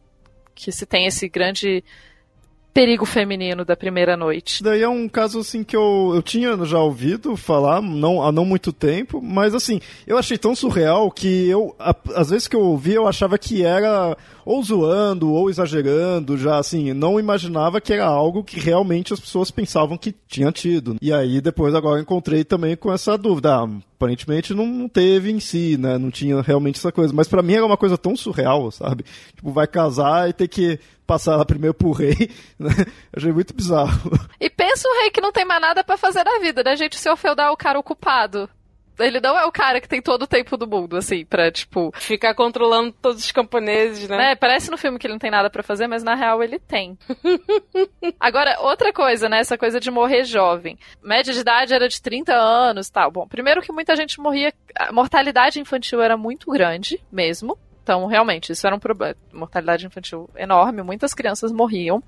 Mas, em geral, se você sobrevivia até os 25, você durava até uns 60, pelo menos. Era bem comum você viver até uns 60, 70, caso você tivesse passado essa fase crítica de durar até uns 25 anos. No caso das mulheres, o principal problema e principal motivo de morte é parto. O parto natural, digamos, né? Ele é, ele é mais seguro em grande parte dos casos, mas existe sim uma indicação de. Acho que a Organização Mundial da Saúde hoje em dia indica para 20% dos casos, eu acho, enfim. Então, esse, essa porcentagem de pessoas muitas vezes acabava morrendo mesmo de parto. Era uma coisa é, era um tipo de morte comum entre as mulheres. Homens acabavam morrendo muito mais de violência nas guerras, mas isso é outra coisa quando eu descobri que as guerras funcionavam de diferente, porque no filme parece que as batalhas épicas duram para sempre, né? Sim, tá todo momento tá tendo guerra. Não, não, e as batalhas são enormes e tal, aí você vai ler nos documentos e fala, tipo, o grande exército de tal pessoa que levou 200 cavaleiros, aí você, tipo, quê? 200? É 200 mesmo, gente? É, não, e daí o outro exército terrível que tinha 250. Você fala, nossa, gente, todo esse de gente. Mas no filme parecia ter 10 mil cabeças, gente. O que que houve? Assim, o negócio todo é, quem que são os cavalheiros mesmo? Quem são as pessoas que, que lutam? São é, é, uma elite, são poucas pessoas. Essa é a função deles é lutar. Eles treinam desde crianças para lutar. E essa pequena elite que luta de espada, etc. Quando você tem um exército maior, em geral você tem o que eles chamam que é o exército perene. Que, que ele é? é? Camponês armado do quê? Basicamente do que ele puder encontrar. Então as pessoas iam pra guerra armada de ancinho, armada de, sei lá, qualquer coisa que você encontrou. nem sempre, em geral, o, seu, o senhor da terra não tem como bancar armamento para todo mundo. Espada é muito caro, pouquíssimas pessoas têm espada. Então é só aquele grupinho pequeno perto do, do rei, que é essa, tipo, uma tropa de elite que vai estar tá bem armada e vai estar tá com armadura, etc, etc. E é essa galera que vai lutar contra outra galera que é mais ou menos a mesma, no mesmo tipo de força. E as guerras, quando duravam muito, tipo, as grandes batalhas, as guerras duravam muito, mas assim, as grandes batalhas, quando duravam muito, duravam essas duas horas, três horas, nossa, uma batalha que durou muito tempo. Em geral, as batalhas, elas eram, aconteciam em campos de batalha. Existe um motivo para elas acontecerem em campos de batalha. Você não sai simplesmente lutando no meio da cidade. Você marca com outro exército um horário específico, combinado, e você se encontra num lugar específico e lá você luta. Porque a batalha, como ela é uma. A guerra é muito. Ela era muito é, ritualizada, ela tinha formas muito corretas de acontecer. Inclusive rola. E, e além disso, ela é importante para que os nobres tenham o papel deles, né? Tipo, os nobres eles servem para lutar. Então você tem que fazer guerras frequentes, inclusive isso nesse sentido eles viviam tinham bastante guerra mesmo. Mas você tinha que fazer guerras frequentes para meio que justificar a existência dos seus nobres, para que eles lutassem. Não só justificar a existência, é bom lembrar que assim, como existiam guerras frequentes e pessoas sempre atacando seu território, era importante você ter bons nobres lutando porque eles iam te proteger e você podia continuar sendo um camponês sem ser morto por nada. Em geral, as pessoas do seu da sua área não iam te matar aleatoriamente, porque se você morre você não está trabalhando no campo, você está produzindo menos, não é legal. Mas aí, outra forma que eles tinham de manter essas habilidades de guerra e de cavaleiro é, em dia, assim, era, por exemplo, fazer justas, né, campeonatos de... É, esses campeonatos de, de batalha, assim. E daí tem um, um documento português que é muito interessante, que eles estão debatendo isso já depois que eles expulsaram, né, os mouros, digamos, da península. E eles estão ali debatendo entre eles se eles vão naquele ano, se eles vão fazer uma guerra, ou seja, eles vão invadir ali pelo por, por Gibraltar, se eles vão invadir o que hoje em dia é o Marrocos, ou se eles vão fazer uma feira e tipo uma batalha entre eles. E as duas coisas são tão válidas uma quanto a outra, assim. É, é interessante isso de ter falado também da, da guerra deles fazerem a competição, tudo assim, que isso me lembrou muito também, os povos antigos também tinha isso daí de de que quando não tava guerreando, o guerreiro ali que não, não era, ficava, tipo. Tipo as Olimpíadas, né? Isso, isso. É, tá tentando lembrar o nome aí. É, isso que é interessante. Ah, quando a gente vê essa Idade Média que é criada, ela parece um buraco no, na, na linha cronológica, assim. Que você vê como que era a antiguidade, que vai indo, como que é, era bem diferente, o povo antigo, de nós, óbvio, mas você vê de uma forma. Aí de repente é uma coisa que para tudo é, fica sem invenção. E não fica... tem nada a ver, né? É, que não, não teria nada a ver ali, ela fica sem invenções, fica, o pessoal fica tudo porco, né? Não toma banho nem nada, assim, tudo, para no período seguinte tudo voltar. E no período seguinte eles retomam os conhecimentos, e isso também é, é sei que não, não é verdade assim, né? Eles retomam o conhecimento da antiguidade, ponto que grego, romano, tudo, né, tinha todo o conhecimento, e, na, e como se na Idade Média tudo isso tivesse se perdido, né, totalmente. Então eles retomam, então você vê que fica tipo um buraco. E não, uhum. conforme a gente vai vendo essa, como realmente era, você vê que é uma, uma progressão tem muita coisa ali que é bem parecido que era na antiguidade e algumas coisas parecidas com o atual. O, a, a ideia, quando estava falando no início, é, de ser muito perigoso da pessoa perder o território, né, ser meio que expulso, tudo assim. Isso na antiguidade era muito. Você pega mitos gregos, é, a questão da pessoa perder a pátria dela era pior que a morte. Né? Então, fazer qualquer coisa que vai expulsar. O ostracismo, por... né? É, era bem pior. Então você vê que ainda continuou algo assim. Atualmente que a gente já não tem muito disso, né? De expulsar, num, pelo menos em boas partes né, do mundo, assim, você expulsou, foi para outros países, você vai viver em outro país. Mas não chega né, ser tão pesado quanto era antes, quanto era na Idade Média, quanto era na Antiguidade. Pensando assim na Antiguidade, a gente tem tantas continuidades da Antiguidade com a Idade Média que é impressionante, assim, quando você começa a ir mais a fundo mesmo na Idade Média, você percebe que a verdade é que não existiram rupturas tão bruscas assim. A, a, grande ruptura que se usa, né, a queda de Bizâncio e tal, a queda do Império Romano, são, de novo, marcos teóricos que a gente criou como se fossem eventos que mudaram a vida, só que, tipo, sei lá, na Inglaterra, por exemplo, não fez nenhuma diferença esses eventos que aconteceram a milhares de quilômetros. Assim, fez alguma diferença em alguma medida, mas no, naquele ano não fez diferença. Então, para as pessoas que moravam né, em, em outros lugares, a mudança da idade, da, do período, da idade antiga para a idade média não, não tem grandes. Não é uma mudança tão grande assim. E nesse sentido, até vem mais uma coisa que as pessoas falam sobre a Idade Média que faz pouquíssima lógica, que é a ideia de que as pessoas não tomavam banho, né? Por quê? Quando a gente pensa em antiguidade, a gente pensa em muito a ideia da medicina baseada nos humores, né? O balanço dos humores entre no corpo, etc.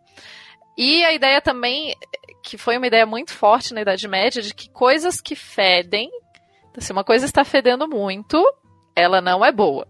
Se uma coisa é, ou ela está doente. Se uma coisa não fede, boa, não está doente, certo? É uma coisa bem empírica, na verdade, né? Sei lá, carne que fede não se come. Se a carne está cheirando a podre, não coma ela. Se a carne está com cheiro de boas, coma. Então, por que, que a questão do banho é tão importante? As pessoas tomavam banho, com certeza. E elas tomavam muito banho, porque uma parte muito grande das iluminuras é de, são de pessoas tomando banho. Tem muito texto das pessoas tomando banho. Tem a questão dos sabonetes que eram feitos, e você tem vários é, grandes sabonetes que são famosos até hoje, etc, etc. E nesse sentido, também é, ó, a Hildegard tinha uma receita para uma, uma, um creme de limpeza de rosto. Então, assim, cara, limpeza e banho eram fundamentais. Escovar o dente era fundamental. Tem até uma tirinha que rola aí na internet, que é tipo. É tipo, ah, eu te amo, não sei o quê, as pessoas vão se beijar, e daí uma vira pro outro e fala, ah, eu nunca escovei o dente na vida. E você fala, não faz sentido você ser da Idade Média, porque se fosse da Idade Média você teria escovado o dente. Seguindo a lógica, né? Seguindo a lógica de se coisas que fedem não são saudáveis e ninguém quer ficar fedorento, as pessoas tomavam muito banho, escovavam muito dente. E é curioso isso da de você falar de escovar o dente, porque grosso modo, assim, no senso comum, a gente não escuta se falar disso em nenhum momento, e nem em filme, nada, não tem nenhum registro visual que mostre isso para as pessoas. Então, realmente passa muito batido.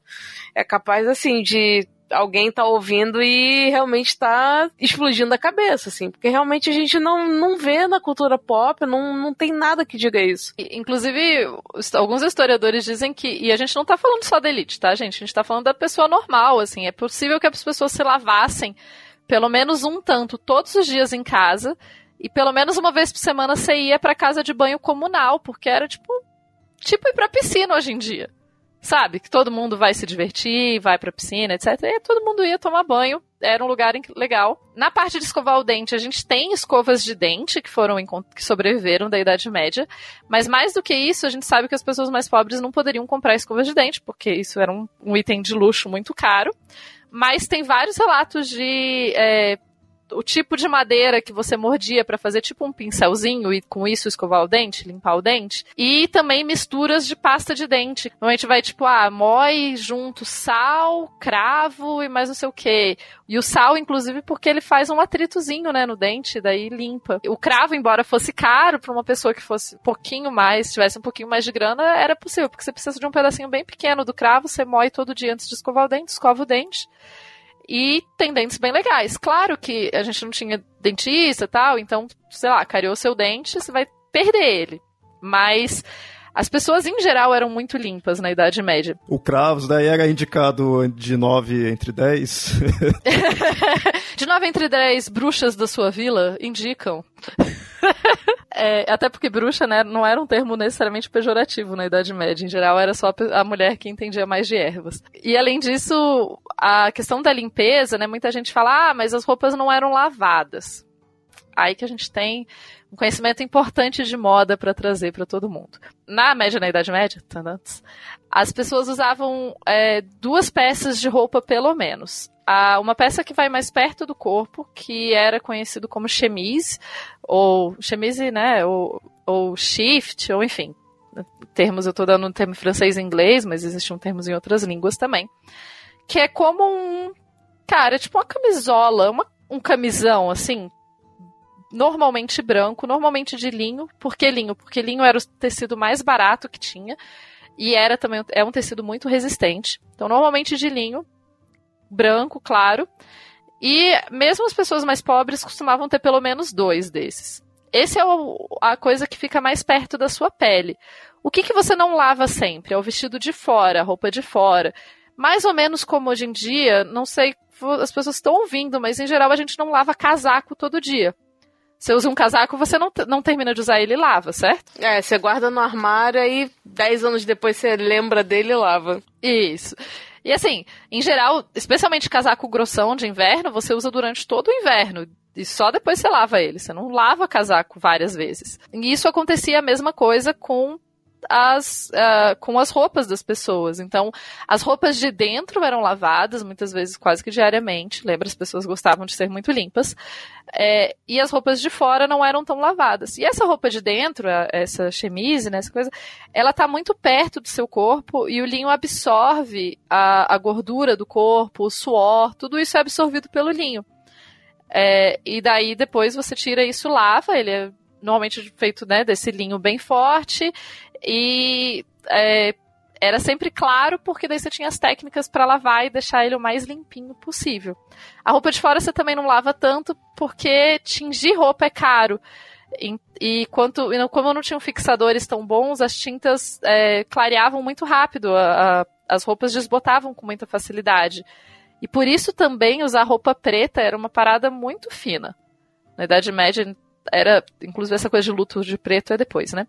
Mas era muito, muito, muito fino você conseguir ter roupas pretas, porque roupa preta você lava ela uma vez e ela já tá desbotada. Para você conseguir manter um guarda-roupa com roupas pretas, você precisava ser assim, ter muito dinheiro.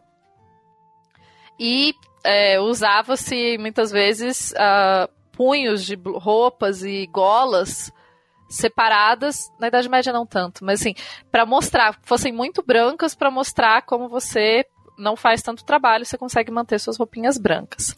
E as mulheres cobriam o cabelo, né? É, tinha algum tinha uns motivos práticos e religiosos aí. A, a, todas as mulheres basicamente usavam véu, não era bem visto uma mulher sair por aí de cabelo solto, era normalmente coisa de uma moça bem nova, que não casou ainda, meninas, é, crianças podiam andar de cabelo solto. É, então tem essa questão muito da, da família, como que isso era visto, mas também tem uma questão muito prática. Se você está, por exemplo, trabalhando no campo, tem terra, qualquer pessoa aqui que já, sei lá, foi acampar ou que tem cabelo comprido, é, percebeu que se você só deixar seu cabelo solto no lugar cheio de poeira, fica um pesadelo depois de algumas horas. E se você, por exemplo, fizer uma trança e colocar um lenço em cima, o seu cabelo fica limpo muito mais tempo. E você não, provavelmente não vai lavar, especialmente se está frio, você não vai lavar seu cabelo todo dia. É, e quem tem cabelo cacheado normalmente não lava mesmo todo dia. Então, é, esses padrões de higiene, a gente olha e fala: oh meu Deus, as pessoas eram muito nojentas, não lavavam roupa e tal, mas na verdade elas lavavam uma parte da roupa, outra parte da roupa não lavavam. E isso é, não é tão diferente do que a gente faz. E não se a roupa de baixo, né? Por isso que ela se chama de roupa de baixo. Uh, nessa época não se usava, por exemplo, calcinha sutiã. Calcinha é uma invenção quase que as mulheres só vão passar a usar é, calcinha, uma coisa fechada, sei lá, 1920, assim, tem bem pouco tempo, 1910, 1920 que começou. Então nessa época todo mundo usava essa camisolona. Os homens também, os homens, é, calça não era uma parada muito comum. É, em geral, era mais comum ter calça para quem andava a cavalo, daí homens ou mulheres, andou a cavalo, em geral você tinha uma calça. Mas se você não andava a cavalo, em geral você não, não dava tanto de calça, você andava com, tipo, todo mundo andava de, de, camisolão, o molde era basicamente o mesmo da roupa de todo mundo, e variava só a roupa de baixo também, lavava a roupa de baixo, e é isso aí, tá todo mundo feliz. Mas então também não tinha muita diferenciação de roupa feminina e masculina. Não, em geral era só o comprimento da roupa mesmo nem tanto corte. Quando a gente fala de Idade Média, a gente não tem essas roupas femininas tão acinturadas. Isso é mais final da Idade Média que as roupas femininas começam a ficar mais justinhas no corpo. Por um bom tempo, elas são um pouco mais folgadas. O que muda mesmo nas roupas é a roupa masculina é um pouquinho mais curta, mais varia também, muda o tecido quão rico você é. Então, quanto mais rico, mais tecido e tecido melhor você vai usar. Mais cor, mais detalhe, mais bordado e seda, que era um tecido bem caro. Mais ou menos como hoje, absolutamente, absolutamente todo mundo não, mas a grande maioria das mulheres usa, pensando em mulher, né? A grande maioria das mulheres usa, sei lá, é, calcinha sutiã, camiseta e calça jeans. Só que daí uma mulher muito rica compra a camiseta e a calça jeans e a calcinha sutiã de uma marca finésima, com tecido finésimo, e a galera compra na feira. A, a, diferença social entre as pessoas mais ricas e as pessoas mais pobres era bem acentuada, embora não pareça hoje em dia. Porque a gente olha para trás e fala, ah, mas o rico dormia nessa cama aqui, o pobre também. Você fala, ah, é mais ou menos, só que Sabe, o modelo do vestido é o mesmo, é o mesmo, só que o dessa daqui tá todo bordado. Para bordar esse negócio demorou dias. Ou seja, você teve que tirar pessoas de outros trabalhos por dias para fazer uma única roupa. Essa outra roupa aqui é mais simples, não teve tanto bordado. Por quê? A mulher que fez ele, em geral, muitas vezes as mulheres faziam as próprias roupas, né? Ela não teve como tirar tantos dias só para costurar. E além disso, Uh, uma coisa que eu vi esses dias, eu não lembro em qual artigo que eu vi, mas falando que uh, os camponeses da Idade Média trabalhavam menos do que a gente trabalha hoje em dia. Só para todo mundo que acha que os camponeses, os servos viviam sendo explorados e tal. Tô falando que não era, em alguma medida também, mas assim, como tinham muitos dias santos e outras coisas, o número de dias trabalhados na Idade Média era menos do que a gente trabalha hoje em dia. Não tinha, ah, você vai ter que virar à noite, você vai ter que vir nesse feriado, não tem jeito, não tinha isso. Não, de jeito nenhum, imagina feriado. Você vai trabalhar no feriado santo, não pode? Enforca o feriado, faz isso não. faz mal trabalhar no feriado, não pode. Deus não gosta.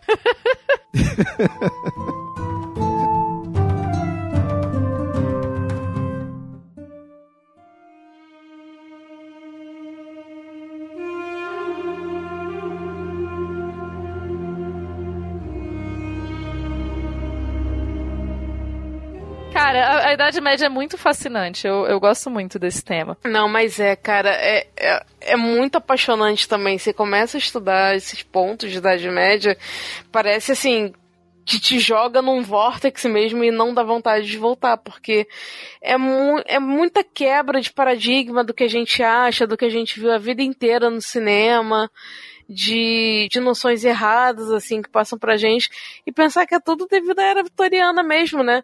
Com esse com essa romantização, com essa questão toda de do Ocidente, até depois com um período de revival ali da do pessoal é, do Império Britânico e tal. Aí você vê o quanto a gente é influenciado por questões mega erradas, assim, que só quando a gente vai realmente estudar que a gente vê que estão equivocadas e tal. E ainda assim, com todos esses estudos, o cinema continua fazendo e botando estereótipo e colocando coisas erradas na tela. É isso que eu ia perguntar, né? De quem que é a culpa, assim? Quem que pode apontar o dedo? Por causa disso daqui que veio. Porque do cinema, é, quer dizer, apesar da gente né, já estar tá estudando mais isso daí, o cinema continua fazendo isso. Mas o cinema apenas reproduz, e eu acho que o cinema, o cinema e qualquer mídia agora em geral, é, acaba sendo culpado pra, por manter quem tá. Quem não conhece nada assim, nem, nem vai muito atrás, não se aprofunda nisso daí, vai pegar o que tá do entretenimento. Mas eu fico pensando assim, né, da onde que começou, iniciou, né, essa imagem errada. Dos vitorianos. A culpa é deles. a gente pode culpar um pouco o pessoal da Idade Moderna também. Se quiser dividir essa culpa aí, a gente pode culpar os dois. Eu acho que tem muito a ver é, justamente com essa construção da ideia de nação e desse. É, especialmente do movimento do romantismo. As pessoas acham né, que a Bia vai saber explicar muito melhor isso. Que romantismo é tipo fazer cartas de amor e só que não, né? Não, não, gente, por favor, não.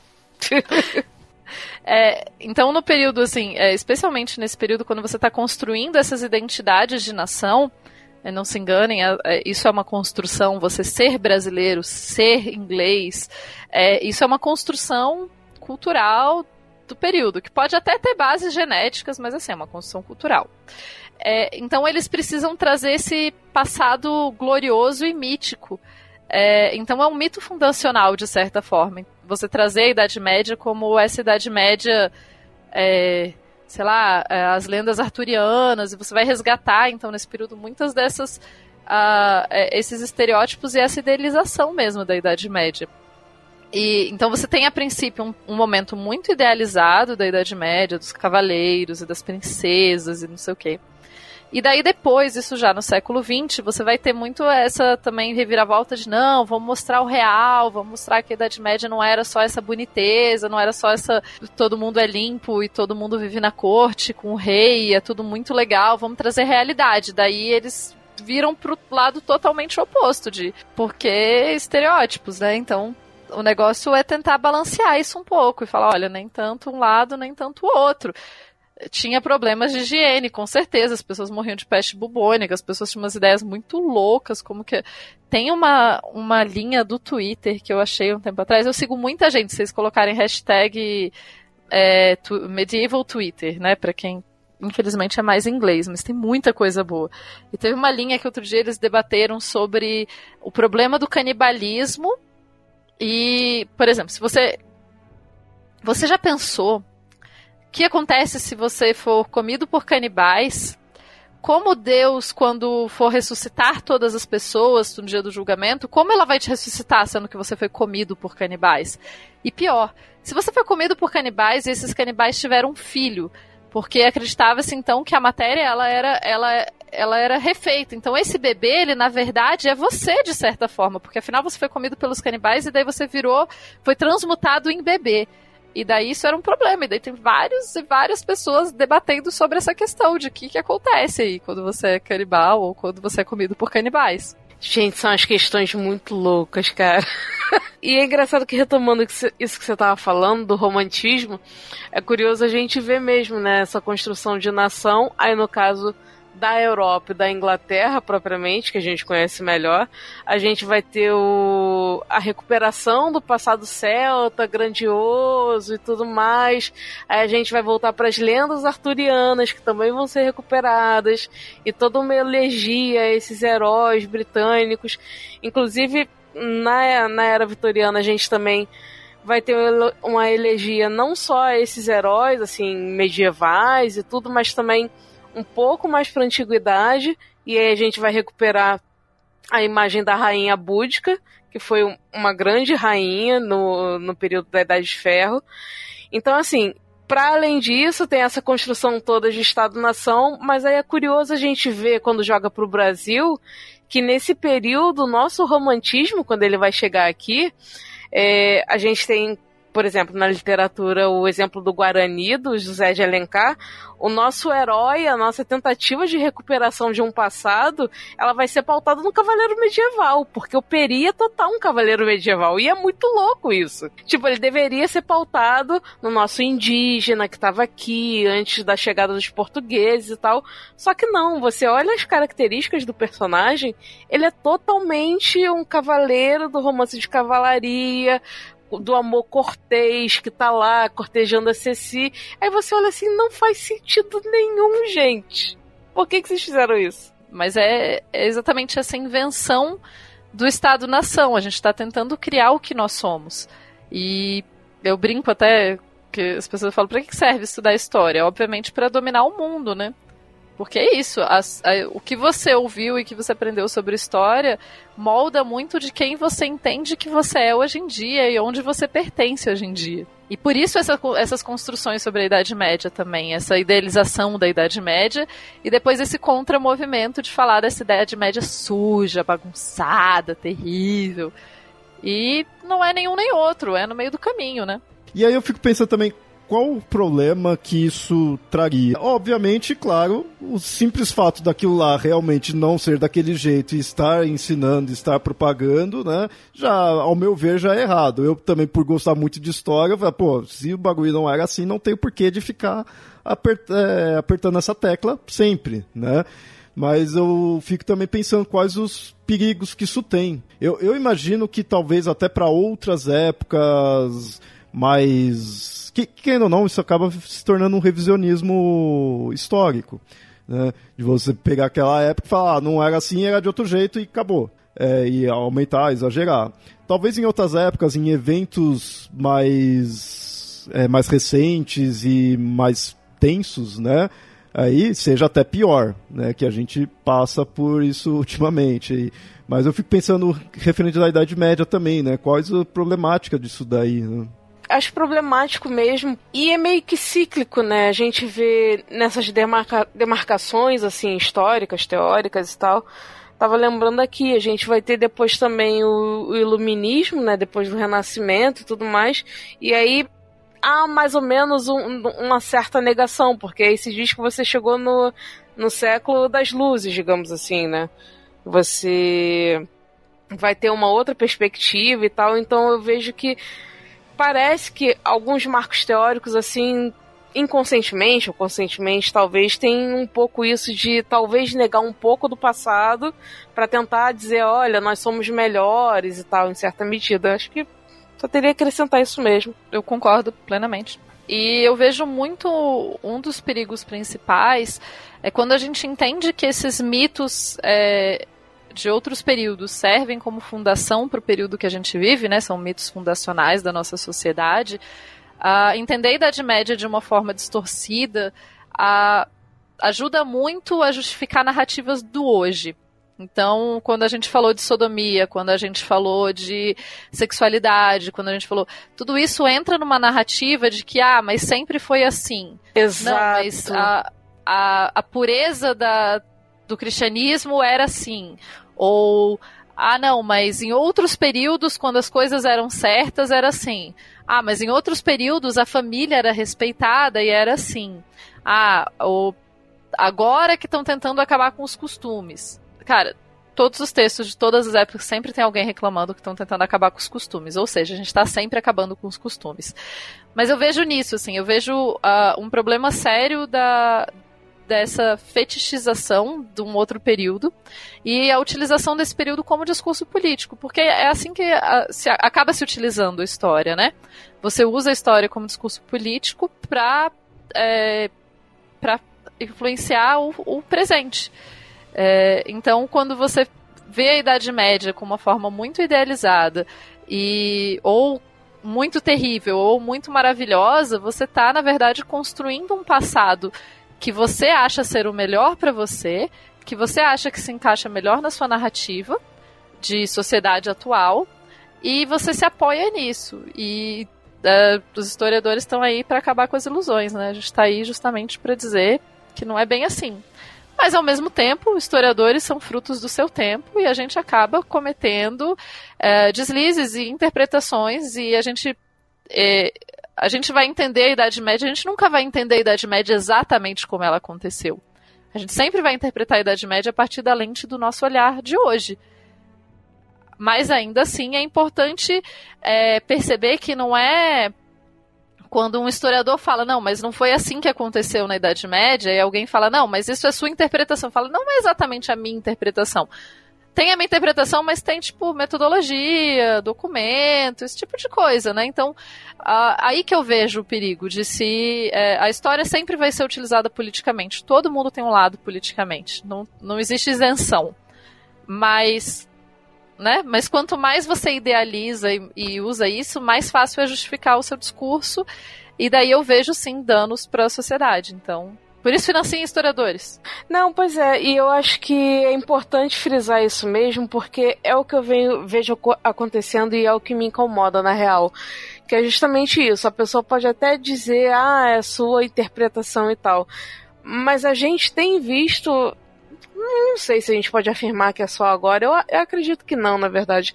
Mas a gente vê bastante esse movimento de não se acreditar na ciência, se ignorar que tem uma metodologia, que tem um estudo feito para isso, que tem. Ah, certas coisas são sua interpretação, tudo bem, mas com base em que? Você tem certos parâmetros e eu vejo muitas pessoas não ligando para parâmetros. Aí a pessoa acredita numa corrente de, sei lá, WhatsApp da vida, acredita num vídeo de terra plana, mas aí não acredita nos físicos, nos astrônomos. Eu fico, gente peraí, o que, que que tá acontecendo? Sério, de verdade, porque é aquilo, né? A gente pode ter a nossa opinião. Ninguém tá dizendo que a pessoa não possa ter a sua opinião. Agora, ter a sua opinião não quer dizer que ela tá certa. Eu posso ter minha opinião e ela tá muito errada, assim. Ela não tem embasamento nenhum, mas eu quero acreditar naquilo, sabe? Pode acontecer, mas poxa, há método, gente, há estudos, a gente tem áreas, tem campos de estudo, tem não só literatura, tem história, tem geografia, tem astronomia. Gente, não é como o pessoal diz, não é tirado assim da nossa cabeça aleatoriamente. Há séculos de, de debruçamento sobre isso, sobre documentos e tudo mais. É, um parênteses aí também, é, você falou da Terra plana, isso também é outra coisa, que o pessoal achava que na época média todo mundo achava que a Terra era plana, tudo lá não tinha conhecimento e também... Talvez a gente não tivesse estudos tão aprimorados, mas realmente, você tinha estudos do céu, você tinha observações, você tinha outras análises. Claro que também tinha o pessoal que achava que a Terra era plana e que se pegasse uma embarcação, alguma coisa, ia cair lá no fundo do horizonte. Como existe hoje, né? Mas enfim. Mas sim, existia esse tipo de estudo. E boa parte das pessoas não estava preocupada se a Terra plana ou não era. A maior parte das pessoas estava preocupada com outras coisas. Tipo, ah, deu praga na plantação, o que, que a gente vai comer semana que vem. Acho que era mais importante, era né? mais comum. um pouquinho mais. Ou seja, ficar vendo se a Terra é plana é coisa de quem não tem o que fazer, né? Não tem mais com o que se preocupar. Hoje, com certeza.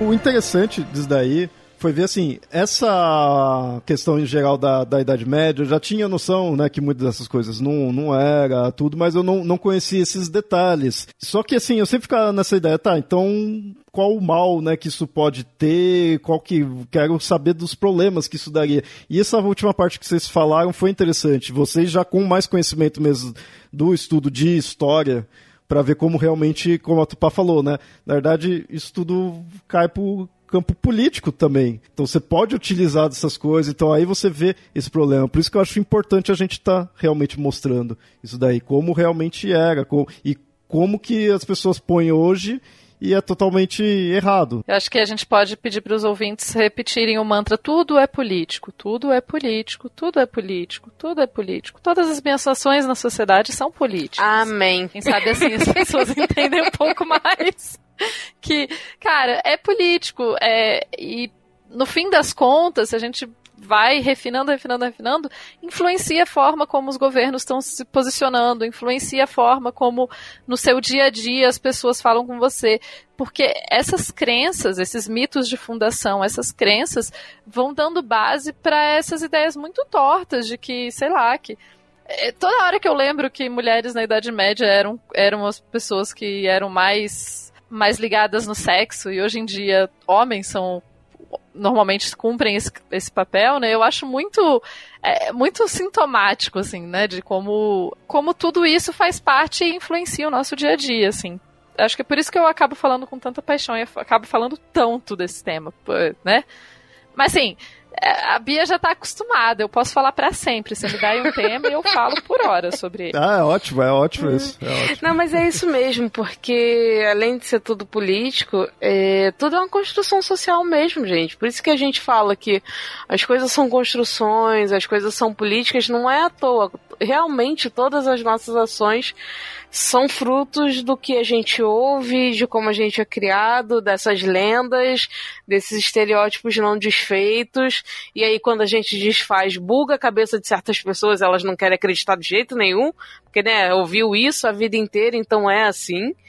Então é infelizmente ou felizmente a gente tem que lidar com isso e com a dificuldade de cada um, porque a mesma coisa, é, já cansei de conversar sobre idade média em casa, né, com os meus pais, ainda mais no período que eu estava estudando, mais mesmo pro mestrado e tal. E assim, você via que em certos momentos era surpresa o fato de você chegar e falar: olha aqui toda a besteira que a Igreja Católica fazia, olha de vem toda aquela riqueza que vocês veem no Vaticano, aqui de onde vem, olha. Aí, tipo assim, as pessoas se surpreendem ainda, sabe? porque ainda é uma coisa muito sacralizada, porque não, é... Aí volta e meia eu lembro minha avó falava muito, minha tia-avó também. Ah, não, eu sou da Igreja Católica Apostólica Romana verdadeira, sabe? Aí você vê, você começa a estudar como essas coisas se formaram E você vê que não tem essa de, ah, é a verdadeira, é a única, é a divina, sabe? É tudo construção social, é tudo momento político. Teve um momento político lá que Constantino achou melhor, olha, tá crescendo o número de cristãos, então vamos falar que o cristianismo é a nossa religi é a religião do império, e vamos lá, sabe? É tudo. Não é nada neutro, não é nada sem pensar. Bom, agradeço aí vocês terem participado. Não tinha como eu fazer esse episódio sem vocês, tanto que eu falei bem pouco e foi, foi ótimo, foi ótimo. É bom vocês falarem bastante, que rendeu bastante aí. E, então agradeço e Bia, pode fazer jabá, fica à vontade. Léo, desculpa qualquer coisa, a gente monopolizou o programa falando de Idade Média, mas é um tema apaixonante mesmo. Então, bom, para quem é, não me conhece, eu sou a Beatriz Santos, eu tô lá sempre no ponto G e no HQ da vida. Então, quem quiser pode nos procurar nas nossas redes. O ponto G é arroba programa underline ponto G tanto no Twitter quanto no Instagram. E no o HQ da Vida também tá lá como HQ da Vida em todas as redes. Vocês podem achar fácil, fácil.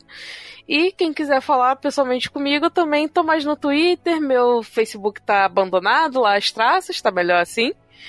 Então, quem quiser conversar, falar de Idade Média, falar de outros assuntos, é só me encontrar pelo arroba Beatriz Santos. E você, Tupá, também agradeço aí ter participado, mas pode aí fazer seu jabá. Então, se as pessoas estiverem interessadas em me ouvir falando por muito mais horas, é, elas podem me encontrar também no Ponto G. Além disso, eu faço parte do Mundo Freak Confidencial. Uh, elas podem me encontrar falando bastante também de história lá no Dragões de Garagem. É, e eventualmente no Anticast, ou seja, né, tô milhares de podcasts na minha vida. Uh, além disso, eu falo bastante de história, eu acabo retweetando bastante uh, essas questões de historiadores da Idade Média, porque é um período que eu gosto muito, lá no meu Twitter, que é tupaguerra, tudo junto. Uh, e eu recomendo direto, eu, eu costumo, o que eu faço muito é traduzir tweets, tweets em inglês para o português, porque eu aprendi inglês muito tarde na minha vida e eu acho que fica mais acessível e mais pessoas podem acompanhar as coisas históricas legais que estão sendo debatidas pelo mundo. Acho que é isso. Maravilha, vai estar todos os links aí no, no post. E ouvinte, se você lembrar de mais alguma outra coisa, característica aí da Idade Média que realmente é, é, é errado, assim, fica à vontade aí de acrescentar, de comentar. E o site está aberto aí para isso. E até mais.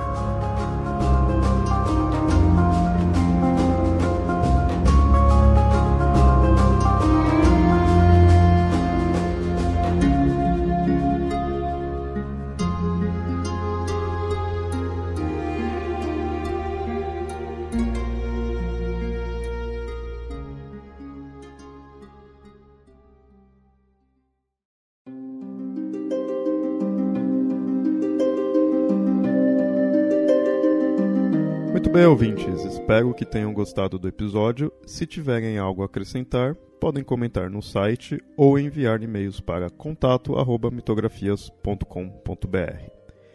E não se esqueçam de nos seguir nas redes sociais: facebook.com/papolendário e @mitografias, no Twitter e no Instagram. Esse episódio só existe graças ao apoio dos padrinhos e madrinhas do Mitografias, que colaboram com um valor mensal. Caso queira ajudar também, acesse padrim.com.br barra mitografias. Seu apoio é muito importante e é o que nos faz manter esse podcast e criar novas atrações. E até mais.